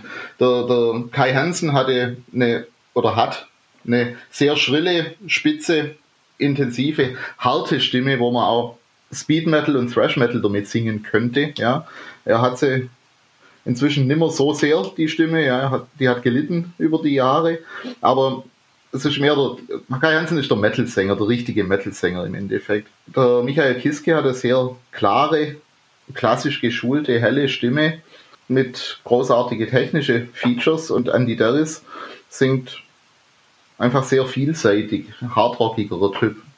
Ich würde auch mal kurz einhaken. Also ich finde, Andy hat eine richtig eigenständige Stimme. Er hat so ganz spezielle Schlenker in der Stimme, mhm. die ich selten bei irgendeinem anderen Sänger gehört habe. Und du hörst halt sofort, dass das Andy Deris ist. Deswegen kann ich verstehen, dass da einige Leute halt, vielleicht haben einige gehofft, so, wir brauchen jetzt jemanden, der Kiske ersetzt, eins zu eins. Das ist Andy Deris definitiv nicht, weil er hat wirklich eine sehr eigene Art zu singen, die man sofort wiedererkennt, was immer ein, ein, positives Ding ist, was halt natürlich für die Fangemeinde auch heißt, sie muss damit irgendwie klarkommen. Ne? Aber ich mag ihn unheimlich gerne und ich sage jetzt mal was ganz Unpopuläres. Für die Bühnenperformance finde ich Andy sogar deutlich mitreißender als Michael Kiske. Das ist jetzt vielleicht eine unpopuläre Meinung, weil andere Leute werden das anders sehen. Stimmlich tun die beiden sich aus meiner Sicht gar nicht so viel, weil beide hervorragende Sänger sind in leicht anderen Richtungen unterwegs, aber äh, Bühnenperformance-technisch hat Andy Deris der Band echt nochmal einen echten Push gegeben, in meinen Augen zumindest. Ich sehe das tatsächlich ganz ähnlich und mir ist auch auf der Pumpkins United Tour aufgefallen, wie nah sich die Stimmen von Kiske und Deris befinden. Insofern war dieser Vollzug, dass Deris dann eben von Pink Cream 69 zu Halloween kam, war absolut folgerichtig. Du hattest einen Sänger, der im Power Metal oder dessen Stimme für den Power Metal prädestiniert ist der jetzt auch schon mit den Pinkies dann seine entsprechende Erfahrung gesammelt hat. Insofern war Deris für Halloween eine absolute Wohltat. Das war das Beste, was der Band hätte passieren können. Und dementsprechend ist Master of the Rings auch für mich ein sehr, sehr cooles Album. Ich höre auch heutzutage immer noch Soul Survivor und Where the Rain Grows oder auch In the Middle of a Heartbeat sehr, sehr gerne. Und ich fand's richtig, richtig toll, dass auch auf besagter Pumpkins United Tour Perfect Gentleman ähm, so ein bisschen ausgedehnt wurde und mit ein paar Mitsingspielchen mit dem Publikum. Also die Tour oder auch diesen Diskografie-Soundcheck, den wir jetzt haben, der bringt mich halt dazu, nochmal alte Perlen auszugraben. Und dazu gehört dann eben auch Master of the Rings. Und ich muss dir, Pia, leider widersprechen. Ich finde, das ist ein hervorragendes Artwork. Das ist minimalistisch und wenn man sich mal so die Artworks davor, also Pink Bubbles Go Ape oder dann Chameleon anschaut, ist jetzt dieses dezente, aber auf den Punkt gebrachte Artwork mit den Ringen, ist das hervorragend. Ist wirklich ein sehr, sehr schönes Album. 94 war ja eh der, der Metal so ein bisschen verpönt, aber so Mitte der 90er durch eben solche Alben wie Master of the Rings oder auch der Imaginations from the Other Side von Guardian kam wieder dieser deutsche Power Metal so ein bisschen zum Vorschein und ich weiß nicht, wo Halloween stehen würde, wenn Master of the Rings es gar nicht gegeben hätte. Von daher sehr, sehr tolles Album, der ist mit einer super Leistung und höre ich immer noch sehr, sehr gerne. Und das ist jetzt auch schon 26 Jahre alt, das Ding und absolut zeitlos. Klasse. Danach folgte, wir sind jetzt schon bei Platz 5 angelangt, also in den Top 5, The Time of the Oath. Das ist auch das Album, das nach Master of the Rings erschienen ist, 1996. Marcel und Rüdiger haben das Album auch auf Platz 5 gewertet, Tobi auf Platz 9. Würdet ihr sagen, dass sich da diese neue Formation mit dem Album etabliert hat? Absolut. Also für mich ist die Time of the Oath der logische Schritt, mit dem sich Andy Darius noch mehr etabliert hat als die neue Stimme von Halloween und mit dem die Band dann auch den neu gefundenen Ansatz von Master of the Rings mit dem Ansatz von Keeper of the Seven Keys noch schlüssiger verbindet, finde ich. Also es geht ein bisschen in die epischere Richtung als der Vorgänger. Der Vorgänger war etwas rockiger. Hier ist wieder etwas mehr auf die epische Melodic Metal Schiene hin orientiert und sind dadurch wirklich große Songs entstanden für mich. Der Titelsong ist auch wie schon bei Keeper the Legacy später dann ein guter äh, Ansatz, das Thema wieder aufzugreifen, das äh, Keeper of the Seven Keys, der Song, hatte. Und auch mit, mit Steel Tormentor oder Before the War sind weitere absolute Hammer-Songs dabei, die ich heute immer noch sehr, sehr gern höre, auch live. Marcel, willst du weitermachen? Time of the Oath, wie schon gesagt, das war mein allererstes selbst gekauftes, auch wenn durch eBay selbst gekauftes Halloween-Album. Hatte ja vorher nur den Song Halloween vom ersten Keeper gehört. Und dann habe ich The Time of the Oath eingelegt mit diesem Pfeifen-Intro von We Burn und ich dachte, was ist das denn für eine Scheiße? Und dann fing der Song richtig an ich dachte, okay, geil. Und dieses Aha-Erlebnis, das kam sehr, sehr häufig bei diesem Album diejenigen, die das äh, Original zu, äh, bei sich zu Hause stehen haben, die können auch mal sehr, sehr gerne ins Booklet gucken, weil da zu jedem einzelnen Song dieses Halloween-Köpfchen, dieser Pumpkin noch irgendwie vermalt wurde zu den, zu den Songs. Und ich finde auch immer noch We Burn oder Anything My Mama Don't Like. Das, das sind hammergeile Songs die höre ich, wie gesagt, das, das Ding ist jetzt auch schon 25 Jahre alt. Es ist ein tolles Album, hat für mich auch eine symbolische Bedeutung. Und auch wenn man sich das Artwork mal anschaut, natürlich dann auch den Querschnitt zu den äh, ersten Keeper-Alben, wo man natürlich dann auch diesen Kapuzenmann dann eben drauf sieht. Insofern kann ich mich da so gesehen Rüdiger nur anschließen. Sieht man ja auch in deiner Platzierung. Bei Tobi war es dann, wie gesagt, der neunte Platz. Wie kommst du auf die neun? Das war wirklich schwierig. Also ich glaube, generell insgesamt waren ähm, die beiden Master of the Rings und The Time of the Oath, das war echt äh, tatsächlich spannend beim Auswerten der Listen, weil die beiden Alben haben sich ein Kopf-an-Kopf-Rennen geliefert. Und ich finde es auch heute immer noch schwierig, die beiden irgendwie gegeneinander zu ranken, weil sie doch schon sehr ähnlich sind, in meinen Ohren zumindest. Man hört halt dem The Time of the Oath an, dass sich die Band halt so ein bisschen gefunden hat. Ne? Also dass jetzt an die der beim ersten Album ist man natürlich ein bisschen nervös, wie nehmen die Fans das auf? Und die The Time of the Oath ist halt ein bisschen mutiger, finde ich. Auch da sieht man ja auch daran, dass sie sich einfach schon wieder ein Konzeptalbum vorgenommen haben mit den Prophezeiungen des Nostradamus. Ich glaube, daher kommen auch diese ganzen Illustrationen, die Marcel angesprochen hat.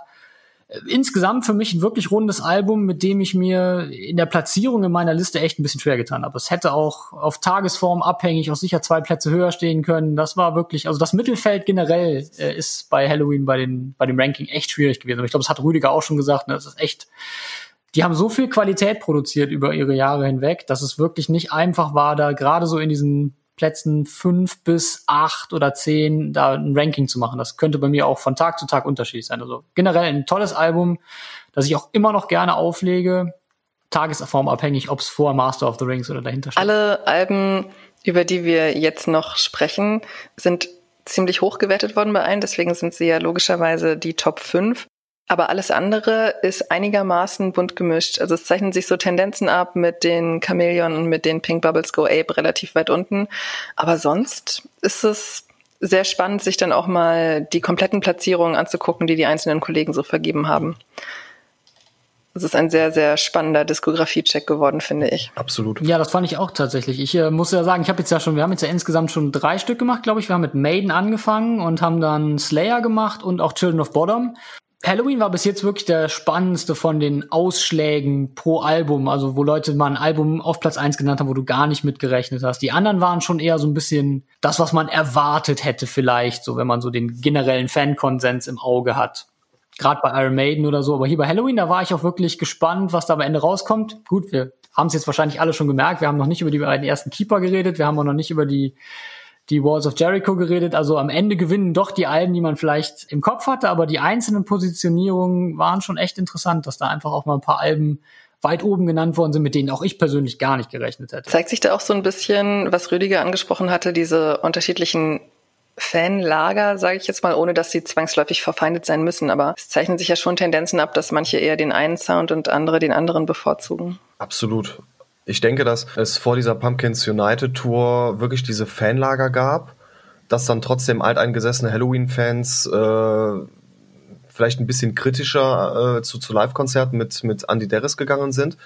Aber vielleicht ein sehr, sehr schöner Fact an diesem, an diesem Punkt ist es einfach, dass nicht nur durch diese Tour die einzelnen Halloween-Mitglieder zusammengeführt wurden, sondern vielleicht auch die Fanlager. Dass man sich dann wirklich komplett durch die Diskografie von Halloween gehört hat und man dann als äh, äh, Derris-Anhänger gemerkt hat, okay, die Keeper-Alben, die sind schon verdammt cool. Oder dann eben auch als Kiske-Anhänger gemerkt hat, boah, die Master of the Rings oder eben The Time of the Oath, die haben auch schon ziemlich geile Songs. Also quasi was David Hasselhoff mit Deutschland geschafft hat, hat halt Halloween mit Halloween und den Fanlagern geschafft. Machen wir weiter mit Platz 4. Platz 4 ist die The Dark Ride geworden, erschienen im Jahr 2000 und hat es bei Kollege Chris Staubach auf Platz 1 geschafft. Für mich hat sich da tatsächlich ein Song sehr herauskristallisiert. Vielen Dank dafür, Marcel. Das ist The Departed und ich denke, dass der ab und zu nochmal den Weg in meine Playlists finden wird. Marcel und Tobi haben den richtigen Riecher gehabt und The Dark Ride auf Platz 4 auch eingeordnet und bei Rüdiger war es Platz 7. Rüdiger, willst du anfangen? Gerne. Also die Dark Ride ist bei mir auf 7 gelandet, hinter den anderen frühen Alben der Darius-Ära. Ja, warum? Vielleicht wieder wie die Seven Sinners, weil sie etwas dunkler ist als das so das Übliche ist für Halloween. Aber auf der anderen Seite finde ich sie wirklich absolut großartig, die Scheibe. Also durch und durch. Da gibt es nichts, wo ich sagen würde, geht gar nicht, ja, sondern das ist alles sehr cool. Und ich finde auch die Entwicklung sehr interessant, die die Band damals gemacht hat. Also mit, mit Grapo und Kusch, nachdem er zunächst angeknüpft hat an die Keeper-Zeit mit vor allem Time of the Oath, hat man hier dann mit der Better Than Raw hat's angefangen, dass man dynamischeren, einen härteren, einen, einen, äh, einen, Song mit, einen Sound mit mehr Drive entwickelt hat.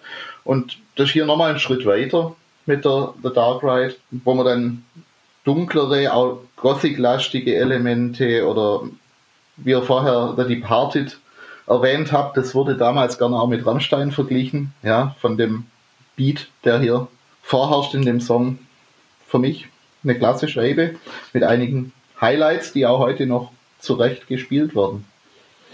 Obligatorisch natürlich If I Could Fly, was für Andy Darris wahrscheinlich eine seiner Glanzstunden ist, dieser Song. Side Fact, das Album wurde auf Teneriffa aufgenommen. Ja, in Andy Deris Studios, ne? Ja.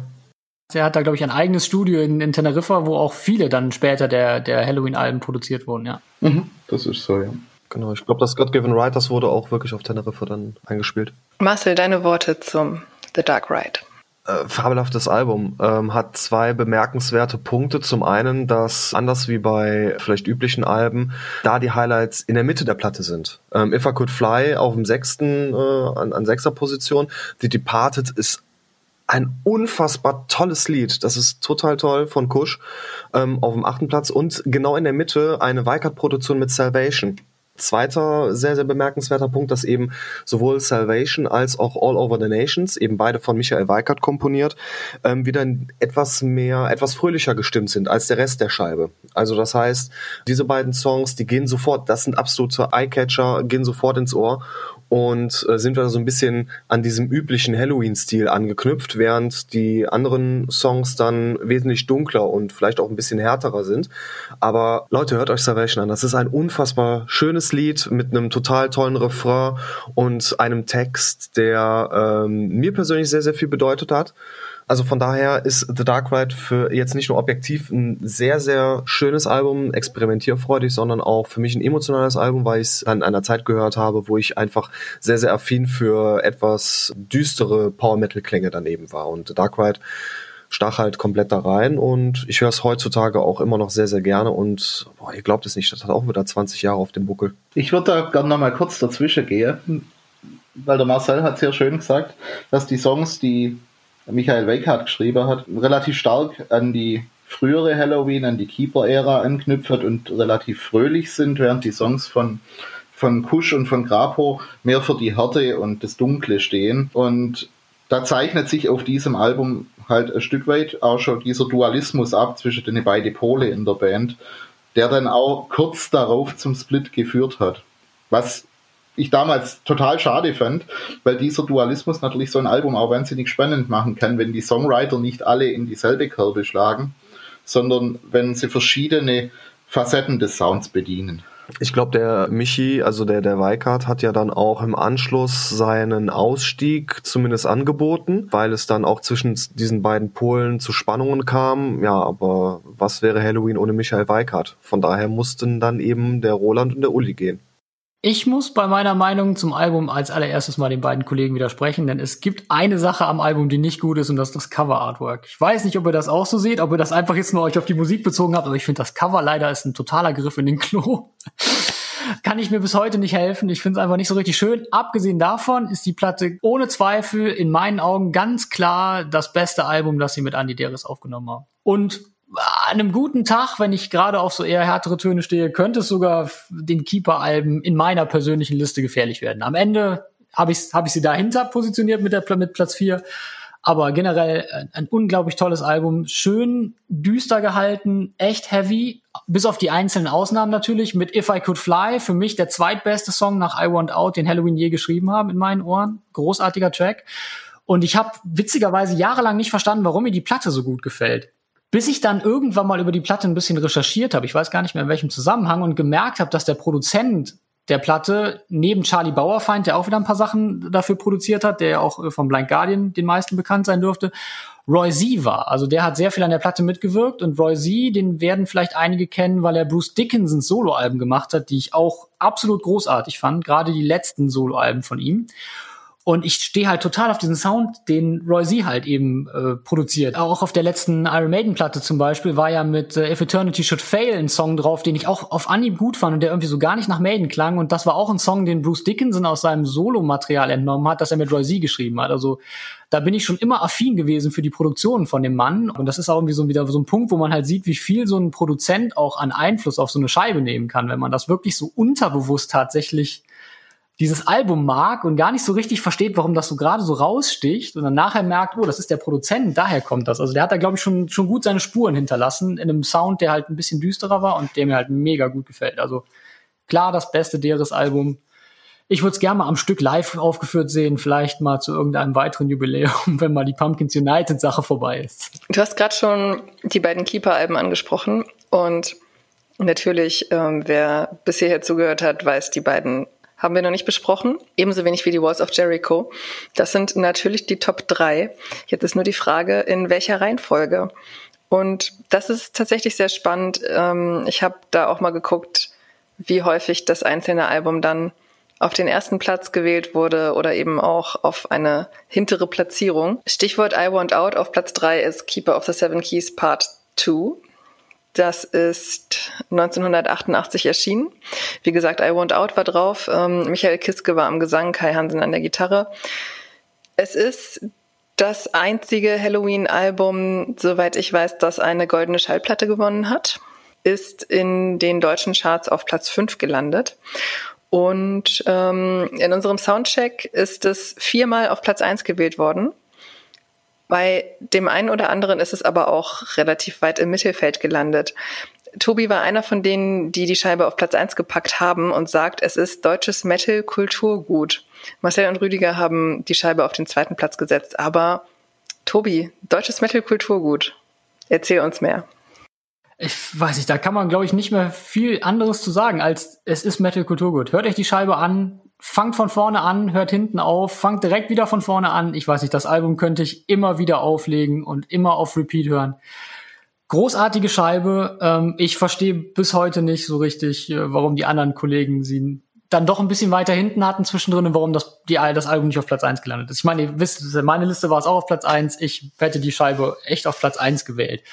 I Want Out, der Longtrack Keeper of the Seven Keys, Dr. Stein, Eagle Fly Free, Invitation am Anfang auch ein sehr cooles Intro. Ich weiß nicht, was ich dazu sagen soll. Ich bin äh, immer noch begeistert, wenn die Scheibe äh, aufgelegt wird hier zu Hause und die läuft auch wirklich sehr, sehr regelmäßig. Das ist eins meiner meistgehörten deutschen Metal-Alben, würde ich sagen. Marcel, hast du dieser Lobeshymne etwas hinzuzufügen? ich würde das ganz gerne noch ein bisschen ausführen. Ich persönlich finde es äh, sehr schade, dass der B-Seiten-Track von der Dr. Stein EP Savage nicht auf das Album gepasst hat. Ich glaube, ähm, das hätte es noch mal perfekter gemacht. Klar, alle Songs, die, die Tobi jetzt gerade genannt hat, die stehen auch bei mir in der Top 10. Allerdings äh, angeführt von March of Time. Das ist für mich mein All-Time-Favorite Halloween-Track aufgrund der ähm, wirklich sehr, sehr bemerkenswerten Texte No More Wasted Years, No More Wasted Tears, Life's Too Short to Cry, Long Enough to Try. Das ist einfach ein absoluter Muntermacher in sehr schwierigen Zeiten. Der Kiss gesingt wie, äh, keine Ahnung, in seinem ersten Frühling. Also generell ist einfach dieses, dieses Album sehr, sehr abwechslungsreich, aber trotzdem homogen, hat eine stringente äh, Linie, einen roten Faden. Perfekter deutscher Power Metal, wie er sein sollte. Dem ist nichts hinzuzufügen. Nicht viel hinzuzufügen, in der Tat, ja. Weil Keeper 2 ist für mich die perfekte Halloween-Scheibe eine von zwei perfekten und von vielen großartigen. Aber ja, für mich war sie die, der Anfang meines Interesses für Halloween und auch für Heavy Metal eigentlich, ja, insgesamt. Und hat mich immer begleitet und ich liebe jeden Song auf dieser Scheibe. Vor allem auch die Songs, die von Freunden härterer Klänge manchmal belächelt werden, weil sie angeblich Kinderliedmelodien oder ähnliches haben, wie zum Beispiel Dr. Stein oder Rise and Fall, die manchen Leuten zu witzig waren und so damals. Aber damals war es natürlich auch die Art und Weise, wie die Band wirklich eine größere Fanschicht geknackt hat. Die Band fand damals halt auch in der Bravo statt und so. Und da äh, hat man dann halt viele junge Leute auch damit ins Boot holen können, die das dann auch erstmal lustig fanden. Viele davon sind dann drauf hängen geblieben und das war sicherlich ein großer Schritt für den Heavy Metal in Deutschland insgesamt. Deswegen ist die Einschätzung von Tobi auch absolut richtig, dass es Heavy Metal Kulturgut ist. Viel mehr fällt mir auch nicht ein, außer dass ich die andere Single B-Seite Living Ain't No Crime noch besser finde als Savage. Ja, ich würde noch mal kurz einhaken und zwar hatte ich ein paar interessante Diskussionen über, über ein paar Nachrichten in unserem Forum, also nachdem die Auswertung in unserem internen Backend schon zur Verfügung stand, wo dann einige halt gelesen hatten, dass ich gesagt habe, dass ich nicht verstehe, wieso die Platte so weit hinten gelandet ist. Und da haben ein paar Kollegen mir geschrieben, warum es bei Ihnen so weit hinten gelandet ist. Und ich kann das auch vielleicht so ein bisschen nachvollziehen, wollte das mal kurz in die Runde werfen. Und zwar sagten Sie, dass die Platte halt bei Ihnen Abnutzungserscheinungen hat. Einfach weil I Want Out March of Time, Dr. Stein so präsent waren eine Zeit lang als Songs und auch vielleicht für manche vielleicht so ein bisschen ausgelutscht sind, wie vielleicht für manche anderen Paranoid von Black Sabbath oder so. Und dass deswegen die Platte bei ihnen so im, in der Gesamt Auswertung ein bisschen gelitten hat. Könnt ihr beide das irgendwie nachvollziehen? Bei I Want Out ja, definitiv. Bei den anderen Songs nicht. Vielleicht noch Rise and Fall, weil ich den Song zu oft gehört habe, aber trotzdem so in der äh, Hallow im, im Halloween-Zusammenhang ja eher seltener vorkam. Also wirklich ein Song, den ich von Halloween gar nicht mehr hören kann, ist dann wirklich Bitte steinigt mich nicht, ist wirklich I Want Out. Das ist ein guter Song, aber ich habe den einfach viel zu häufig gehört und das ist auch immer so der Moment, wo ich mir dann bei einem Konzert ein Bier hole. Echt? Ja. Gut, aber da, das liegt vielleicht einfach, da bin ich einfach vielleicht der Glückliche, der so spät zur Band eingestiegen ist, 2013 erst. Also ich hatte noch nicht genug Zeit, I Want Out so oft zu hören, dass ich ihn über habe. Also vielleicht kommt das bei mir auch noch in zehn Jahren oder so. Wenn wir in zehn Jahren den nächsten Diskografie-Check nochmal versuchen mit ein, zwei neuen Alben dabei, dann äh, landet die vielleicht auch bei mir weiterhin. Jetzt wird es spannend. Jetzt kommt die große, große Auflösung. Dazu davor aber nochmal ein kleiner Side-Fact. Die Platzierungen 1, 2 und 3 habt ihr auch zwar in unterschiedlicher Reihenfolge, aber sind auch eure Top 3 Alben jeweils. Die zweitplatzierte Scheibe ist aber bei keinem von euch auf Platz 2. Es ist die Walls of Jericho. Der Grund, weshalb wir diesen Podcast aufnehmen, das ähm, Album, das 1985 erschienen ist, das Debüt mit Kai Hansen als Sänger. Und mich hat das ein bisschen überrascht, dass die, dass das Debütalbum so hoch gerankt ist, weil viele von den Bands, die ich gerne höre, bei denen ich das Debütalbum als relativ schwach bewerte, weil das vielleicht auch so eine Findungsphase der Band noch ist oder die MusikerInnen noch nicht so genau wissen, wie sie miteinander funktionieren. Offensichtlich war das bei Halloween nicht der Fall. Ähm, Tobi hat das Album auf Platz drei gesetzt und Marcel und Rüdiger auf Platz eins. Marcel, willst du anfangen? Ah, sehr, sehr gerne. Als Kai Hansen zum Walls of Jericho Medley dann bei der Pumpkins United Tour ausholte, das, das waren einfach knapp 15 Minuten absolutes Freudenfest.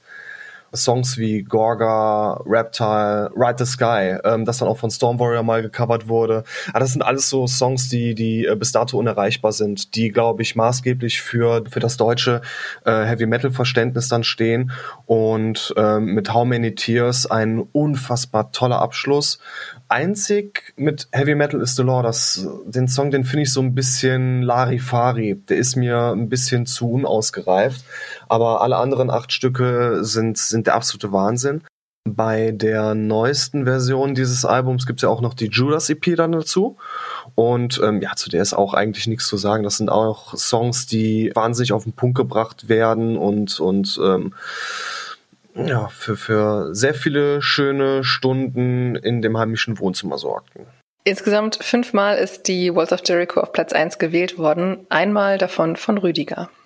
Von mir, weil sie unglaublich hart ist, unglaublich schnell, unglaublich intensiv und äh, ja, für die damalige Zeit, wenn man kein Thrash Metal sein wollte, ging es eigentlich kaum härter als die Walls of Jericho.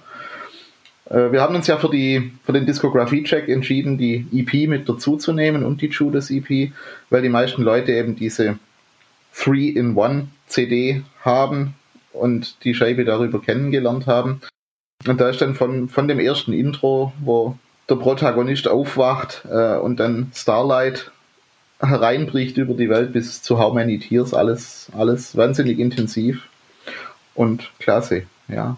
Also hat auch viele Bands beeinflusst, die heute viel härteren Sound fahren oder auch bis in den Thrash Metal hinein war das eine Scheibe, die Anerkennung erfahren hat und deswegen für mich die intensivste Halloween-Scheibe.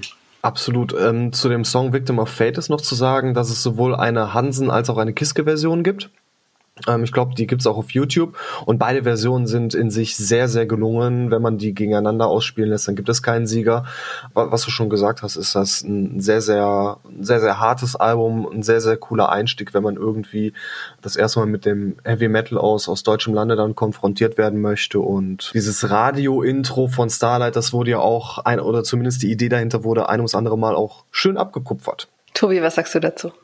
Ich würde dir auf jeden Fall recht geben. Also Debütalben sind meistens nicht unbedingt schon das, was eine Band zu leisten imstande ist. Und da ist Balls of Jericho echt eine Ausnahmeerscheinung. Mir fällt jetzt gerade aus dem Kopf eigentlich nur noch das Iron Maiden Debüt ein, das ähnlich auf den Punkt gebracht hat, was eine Band ausmacht auf dem Debütalbum schon. Also da ist, das ist echt eine, eine, eine wirklich krasse Leistung. Das, gut, man muss jetzt sehen, dass die EP da noch davor erschienen ist, aber wir betrachten es ja hier als eins im Endeffekt so auf den Punkt zu bringen, was eine Band ausmacht und praktisch so seine eigene Nische zu finden, die es ja, wie Rüdiger schon gesagt hat, damals gab's sowas eigentlich noch nicht. Halloween hat da eigentlich was aus dem Boden gestampft, angeführt von Kai Hansen, was man so noch nicht gehört hatte. Und das auf dem Debütalbum zu leisten, ist äh, ja ist echt unfassbar. Und ja, ansonsten kann ich eigentlich den Kollegen da nicht viel hinzufügen. Die Songs gehen alle rein, wie Öl, großartige Platte. Ja, und wer Ride the Sky nicht kennt, ich weiß nicht, ich glaube, ich habe in meinem, in meinem Text zum, zum Diskografie-Check geschrieben, der muss die letzten Jahrzehnte unter einem Stein verbracht haben. Ich glaube, den Song hat jeder schon mal gehört und dazu seine Matte geschüttelt. Also großartiges Album, passt natürlich auch wieder in mein generelles, ich mag die harten Alben bei, bei Halloween sehr gerne. Und ja, ich bin auch ein großer Gamma Ray Fan, deswegen also auch Kai Hansen am Liedgesang gefällt mir gut, auch wenn man objektiv schon sagen muss, dass manchmal seine Stimme auch noch so an der Grenze unterwegs ist auf der, auf der Platte und man merkt so, huha, das könnte jetzt gleich auch mal ganz schön schief werden. Aber ja, das passt halt einfach zu diesem, zu diesem rohen, ungeschliffenen Stil der Walls of Jericho. Und das ist auch, glaube ich, so das, was den Charakter dieser Scheibe ausmacht. Ähnlich wie auch beim angesprochenen Maiden-Debüt, das ja auch so ein bisschen ungeschliffener noch daherkommt. Und einfach diesen, diesen Vibe der Zeit und der, der Band einfach perfekt einfängt. Ich bin nicht der Meinung, dass die Debütalben generell eher mal schwächer sind oder so, sondern oft ist die Stärke von Debütalben, dass sich eine Band vor dem Debütalbum schon viele Jahre lang im Demo-Bereich befunden hat, schon kleine Konzerte gespielt hat und dass deswegen oft die Erfahrung und das Songmaterial und die Ideen aus einer relativ langen Phase ins Debütalbum Eingang findet. Und das zweite Album, wenn ein gewisser Erfolg da ist, dann relativ schnell nachgeschoben wird und man da eine relativ kurze Phase für kreative Tätigkeit und für Songwriting hat. Deswegen habe ich so für mich die Erfahrung gemacht, dass Debütalben oft relativ intensiv sind. Und ich finde es auch sehr spannend, die Findungsphase von der Band zu erleben auf so einem Debütalbum ich glaube, da gibt's ja diesen Spruch, man hat Jahre Zeit, das Debüt zu schreiben und dann musst du halt irgendwie das zweite Album nachlegen. Da hat er halt recht. Ne? Du bist halt Ewigkeiten in der Demo-Phase, du suchst nach einem Label, du versuchst irgendwie deinen eigenen Sound zu finden und du hast dann halt unheimlich viel Zeit, deine Songs zu schleifen. Danach kommt dann halt, geht's dann halt plötzlich los. Okay, ein zweites Album, was machen wir jetzt, wo geht's hin? Deswegen kann das schon sein, dass ein Debütalbum halt einfach aus einem größeren Schatz von Songs schöpfen kann und auch einfach mehr Zeit hatte zu reifen. Trotzdem finde ich halt für mich persönlich, dass halt ganz oft auch einfach noch eine Band halt noch so ein bisschen unentschlossen klingt und dann halt später auch erst dann so richtig den Weg dahin findet, wo sie eigentlich hin könnte von ihrem Potenzial her. Platz eins. Spannend ist an dieser Platzierung, dass nur zwei Redakteure dieses Album überhaupt auf Platz 1 gewählt haben. Das waren Jonathan Walzer und Walter Scheurer. Ansonsten ist das nicht passiert. Bei euch, bei Marcel und bei Rüdiger war die Scheibe auf Platz 3, bei Tobi auf Platz 2. Bei allen 13 Redakteuren, die bei diesem Diskografie-Check mitgemacht haben, war das Album in den Top 3, außer bei Peter.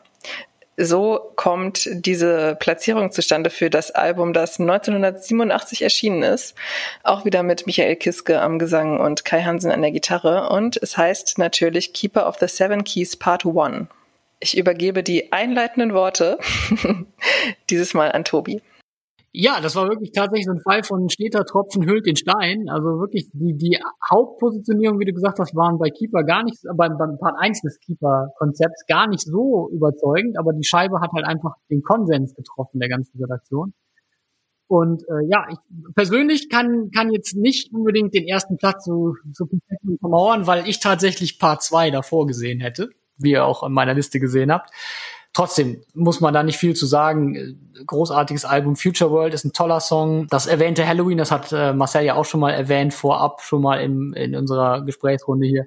Auch ein toller Longtrack, der keinerlei Längen aufweist und von vorne bis hinten funktioniert. Twilight of the Gods I'm Alive in, in Initiation am Anfang, auch ein tolles Intro. Ähm, ja, ich stelle gerade fest, wo ich so über die Tracklist gehe, dass äh, der gute Kai Hansen da die meisten Songs geschrieben hat, die mir gefallen haben auf der Platte. Tolles Album. Ich hätte mir im Nachhinein halt irgendwie vielleicht sogar gewünscht, dass sie damals den Mut gehabt hätten, aus der aus dem Doppelalbum Also wirklich ein Doppelalbum daraus zu machen. Das war ja im Endeffekt die Plattenfirma, die Halloween dazu verleitet hat, das in zwei Teile zu, zu spalten, weil ich glaube, das wäre auch eine Platte gewesen, die auch sich nicht hätte an dieser Laufzeit verschluckt, wie wir das bei The Legacy gesehen haben. Also hier hätten auch als Doppelalbum hätte das, glaube ich, wäre das eines der unschlagbarsten Alben der Metal-Geschichte geworden. So ist sie für mich einfach ein bisschen schwächer als Part 2, weil Part 2 einfach die besseren Songs an sich hat. Marcel, was sagst du zu Platz 1? Für mich ein sehr wichtiges Album. Die 13 Minuten und 18 Sekunden in der Kurzversion von Halloween waren für mich der ausschlaggebende Punkt, warum ich überhaupt deutschen Power Metal höre. Und auch dafür wird man mich jetzt steinigen, aber ich denke, dass äh, Future World, ich weiß, das ist ein sehr, sehr cooler Song, aber hat natürlich dann auch so ein paar Abnutzungserscheinungen, wenn man ihn wirklich an jedem Abend und auf jedem Konzert hört. Ähm, nichtsdestotrotz ist das ein furchtbar starkes Album, bei mir auf Platz drei gelandet einfach durch diese dezente Abnutzungserscheinung von Future World und wenn man es mal recht betrachtet, sind es nur sechs reguläre Songs, die wir auf dem Album haben, wenn man mal Initiation und Follow the Sign als Intro und Outro mal äh, außen vor lässt. Daher auch die kurze Spielzeit ist auch noch so ein klitze, klitze kleiner, äh, so ein klitzekleines Mankel aber Heavy Metal, Power Metal, Melodic Metal, man mag es nennen, wie man will, aber es ist auf den Punkt gebracht, es ist perfekt. Die, die einzelnen Mitglieder, die sind zu einer Einheit verschmolzen. Wenn man mal bedenkt, dass der gute Michael Kiske zum damaligen Zeitpunkt erst 18 Jahre war und noch lange blonde Haare hatte, dann darf man sich wirklich als Band, ob dieses äh, ja, Alleinstellungsmerkmal, das man eben damals hatte und dieses Meilensteins, darf man sich auch noch heute 33 lange Jahre später vollends auf die Schulter klopfen. Und man hat natürlich dann auch auf der Pumpkins United Tour, die wir heute schon sehr häufig erwähnt haben, gemerkt, wie gut diese Stücke einfach auch mit, Ki äh, mit Kiske und mit Derris und mit Hansen eben als äh, Trio Infernale eben auf den Punkt gebracht werden. Das ist halt einfach, äh, das, das schaffst du halt mit keinen anderen Alben. Keep of the Seven Keys ist eben eins und zwei, sollte man eigentlich zusammenzählen, weil das einfach Alben sind, die man, äh, die, die gehören einfach zum, zum guten Ton und zum einmal eins, wenn man auch nur annähernd mal Jeansjacke getragen hat mit Patches drauf. Ich würde zur Nummer eins auch noch sagen, dass der Grund dafür, dass die Keeper 1 am Ende vor der Keeper 2 landet in unserem Soundcheck, wahrscheinlich einfach ist, dass die Keeper 1, obwohl sie kürzer ist, eben diese Songs nicht enthält, wo sich manche dran stören, die zu humorig, zu fröhlich sind. Das kam halt dann auf, zuerst hat man die Walls of Jericho, ja, die harte Scheibe, dann kam die Keeper 1, die zwar nicht mehr so hart, nicht mehr so extrem war wie die Walls of Jericho, aber noch nicht so viel Humor im Sinne von Fröhlichkeit und so weiter mit eingebracht hat. Das haben die meisten noch geschluckt und manchen ist dann eben mit Keeper 2 die Sache etwas zu fröhlich und zu kindgerecht geworden, sage ich jetzt mal böse. Ja. Für mich war die Keeper 2 trotzdem der Platz 1 in meiner persönlichen Liste, weil sie einfach für mich den unheimlich großen biografischen Einfluss hatte. Aber die Keeper 2 ist absolut auf Augen, äh, die Keeper 1 ist absolut auf Augenhöhe und ein Wahnsinnsalbum ohne jede Schwäche. Ich sage vielleicht noch mein Lieblingssong, das der, der nämlich von euch noch nicht genannt worden ist. Das ist A Tale That Wasn't Right, bei dem Michael Kiske seine Stimme ganz wunderbar einsetzt, auch in tiefere Bereiche, was nicht so sein Supermetier normalerweise ist, aber wo er zeigt, dass er wirklich von dem warmen, tiefen Stil bis in die großen Höhen alles drauf hat. Perfekt. Ich glaube, wir haben wirklich alles dazu gesagt. Das ist äh, ja ein, auch für mich wieder Metal-Kulturgut. Dieses Album muss man in der CD-Sammlung stehen haben, sofern ihr noch CDs sammelt in der heutigen Zeit. Ich weiß, da sind wir jetzt wahrscheinlich ja alle ein bisschen altmodisch mit unseren riesen CD-Sammlungen zu Hause. Aber das muss im Schrank stehen. Und auch ich bin ja ein Späteinsteiger und habe dementsprechend auch die Extended Editions. Die Bonustracks lohnen sich. Ich würde auch nicht das Original jagen, sondern die Extended Edition tut's und bietet sogar noch einen schönen Mehrwert. Im Gut, vielen Dank. Es war sehr spannend, eure persönlichen Geschichten, aber auch die ganzen Fakten über Halloween und über die Halloween-Diskografie mitzubekommen und auch, wie unterschiedlich manche Personen eben diese Alben empfinden.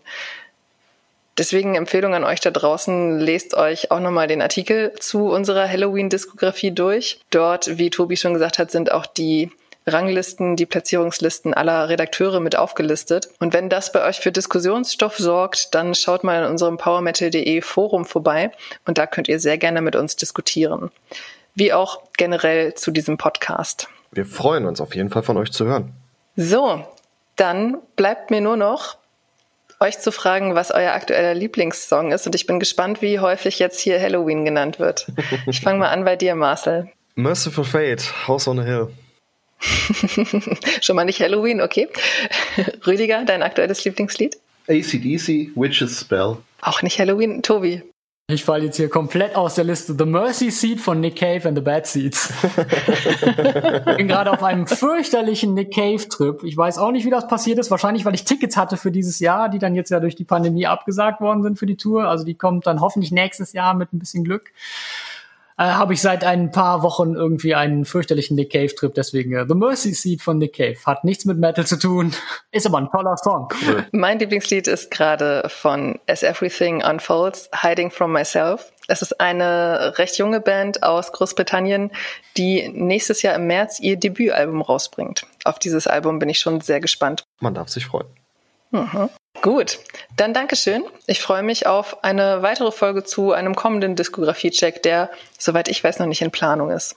Wir, wir, wir diskutieren schon geheimnisvoll im Hintergrund. Es wird auf jeden Fall definitiv demnächst wieder eingeben. Ich habe an dem Projekt sehr viel Spaß gefunden und ich glaube, der Rest der, der, wie wir alle Metaller und Redakteure, glaube ich, sind uns alle einig, dass wir gerne Listen aufstellen, welche Alben wir am liebsten mögen von der Band und darüber diskutieren. Deswegen wird diese Serie definitiv äh, zeitnah weitergehen. Bevor aber der nächste Diskografie-Check kommt zu einer Band, die wir heute noch nicht verraten, kommen natürlich auch wieder unsere Jahrespolls. Und da gibt es auch einen LeserInnen-Poll, wo ihr mit abstimmen könnt, was eure Alben des Jahres, glaube ich, waren.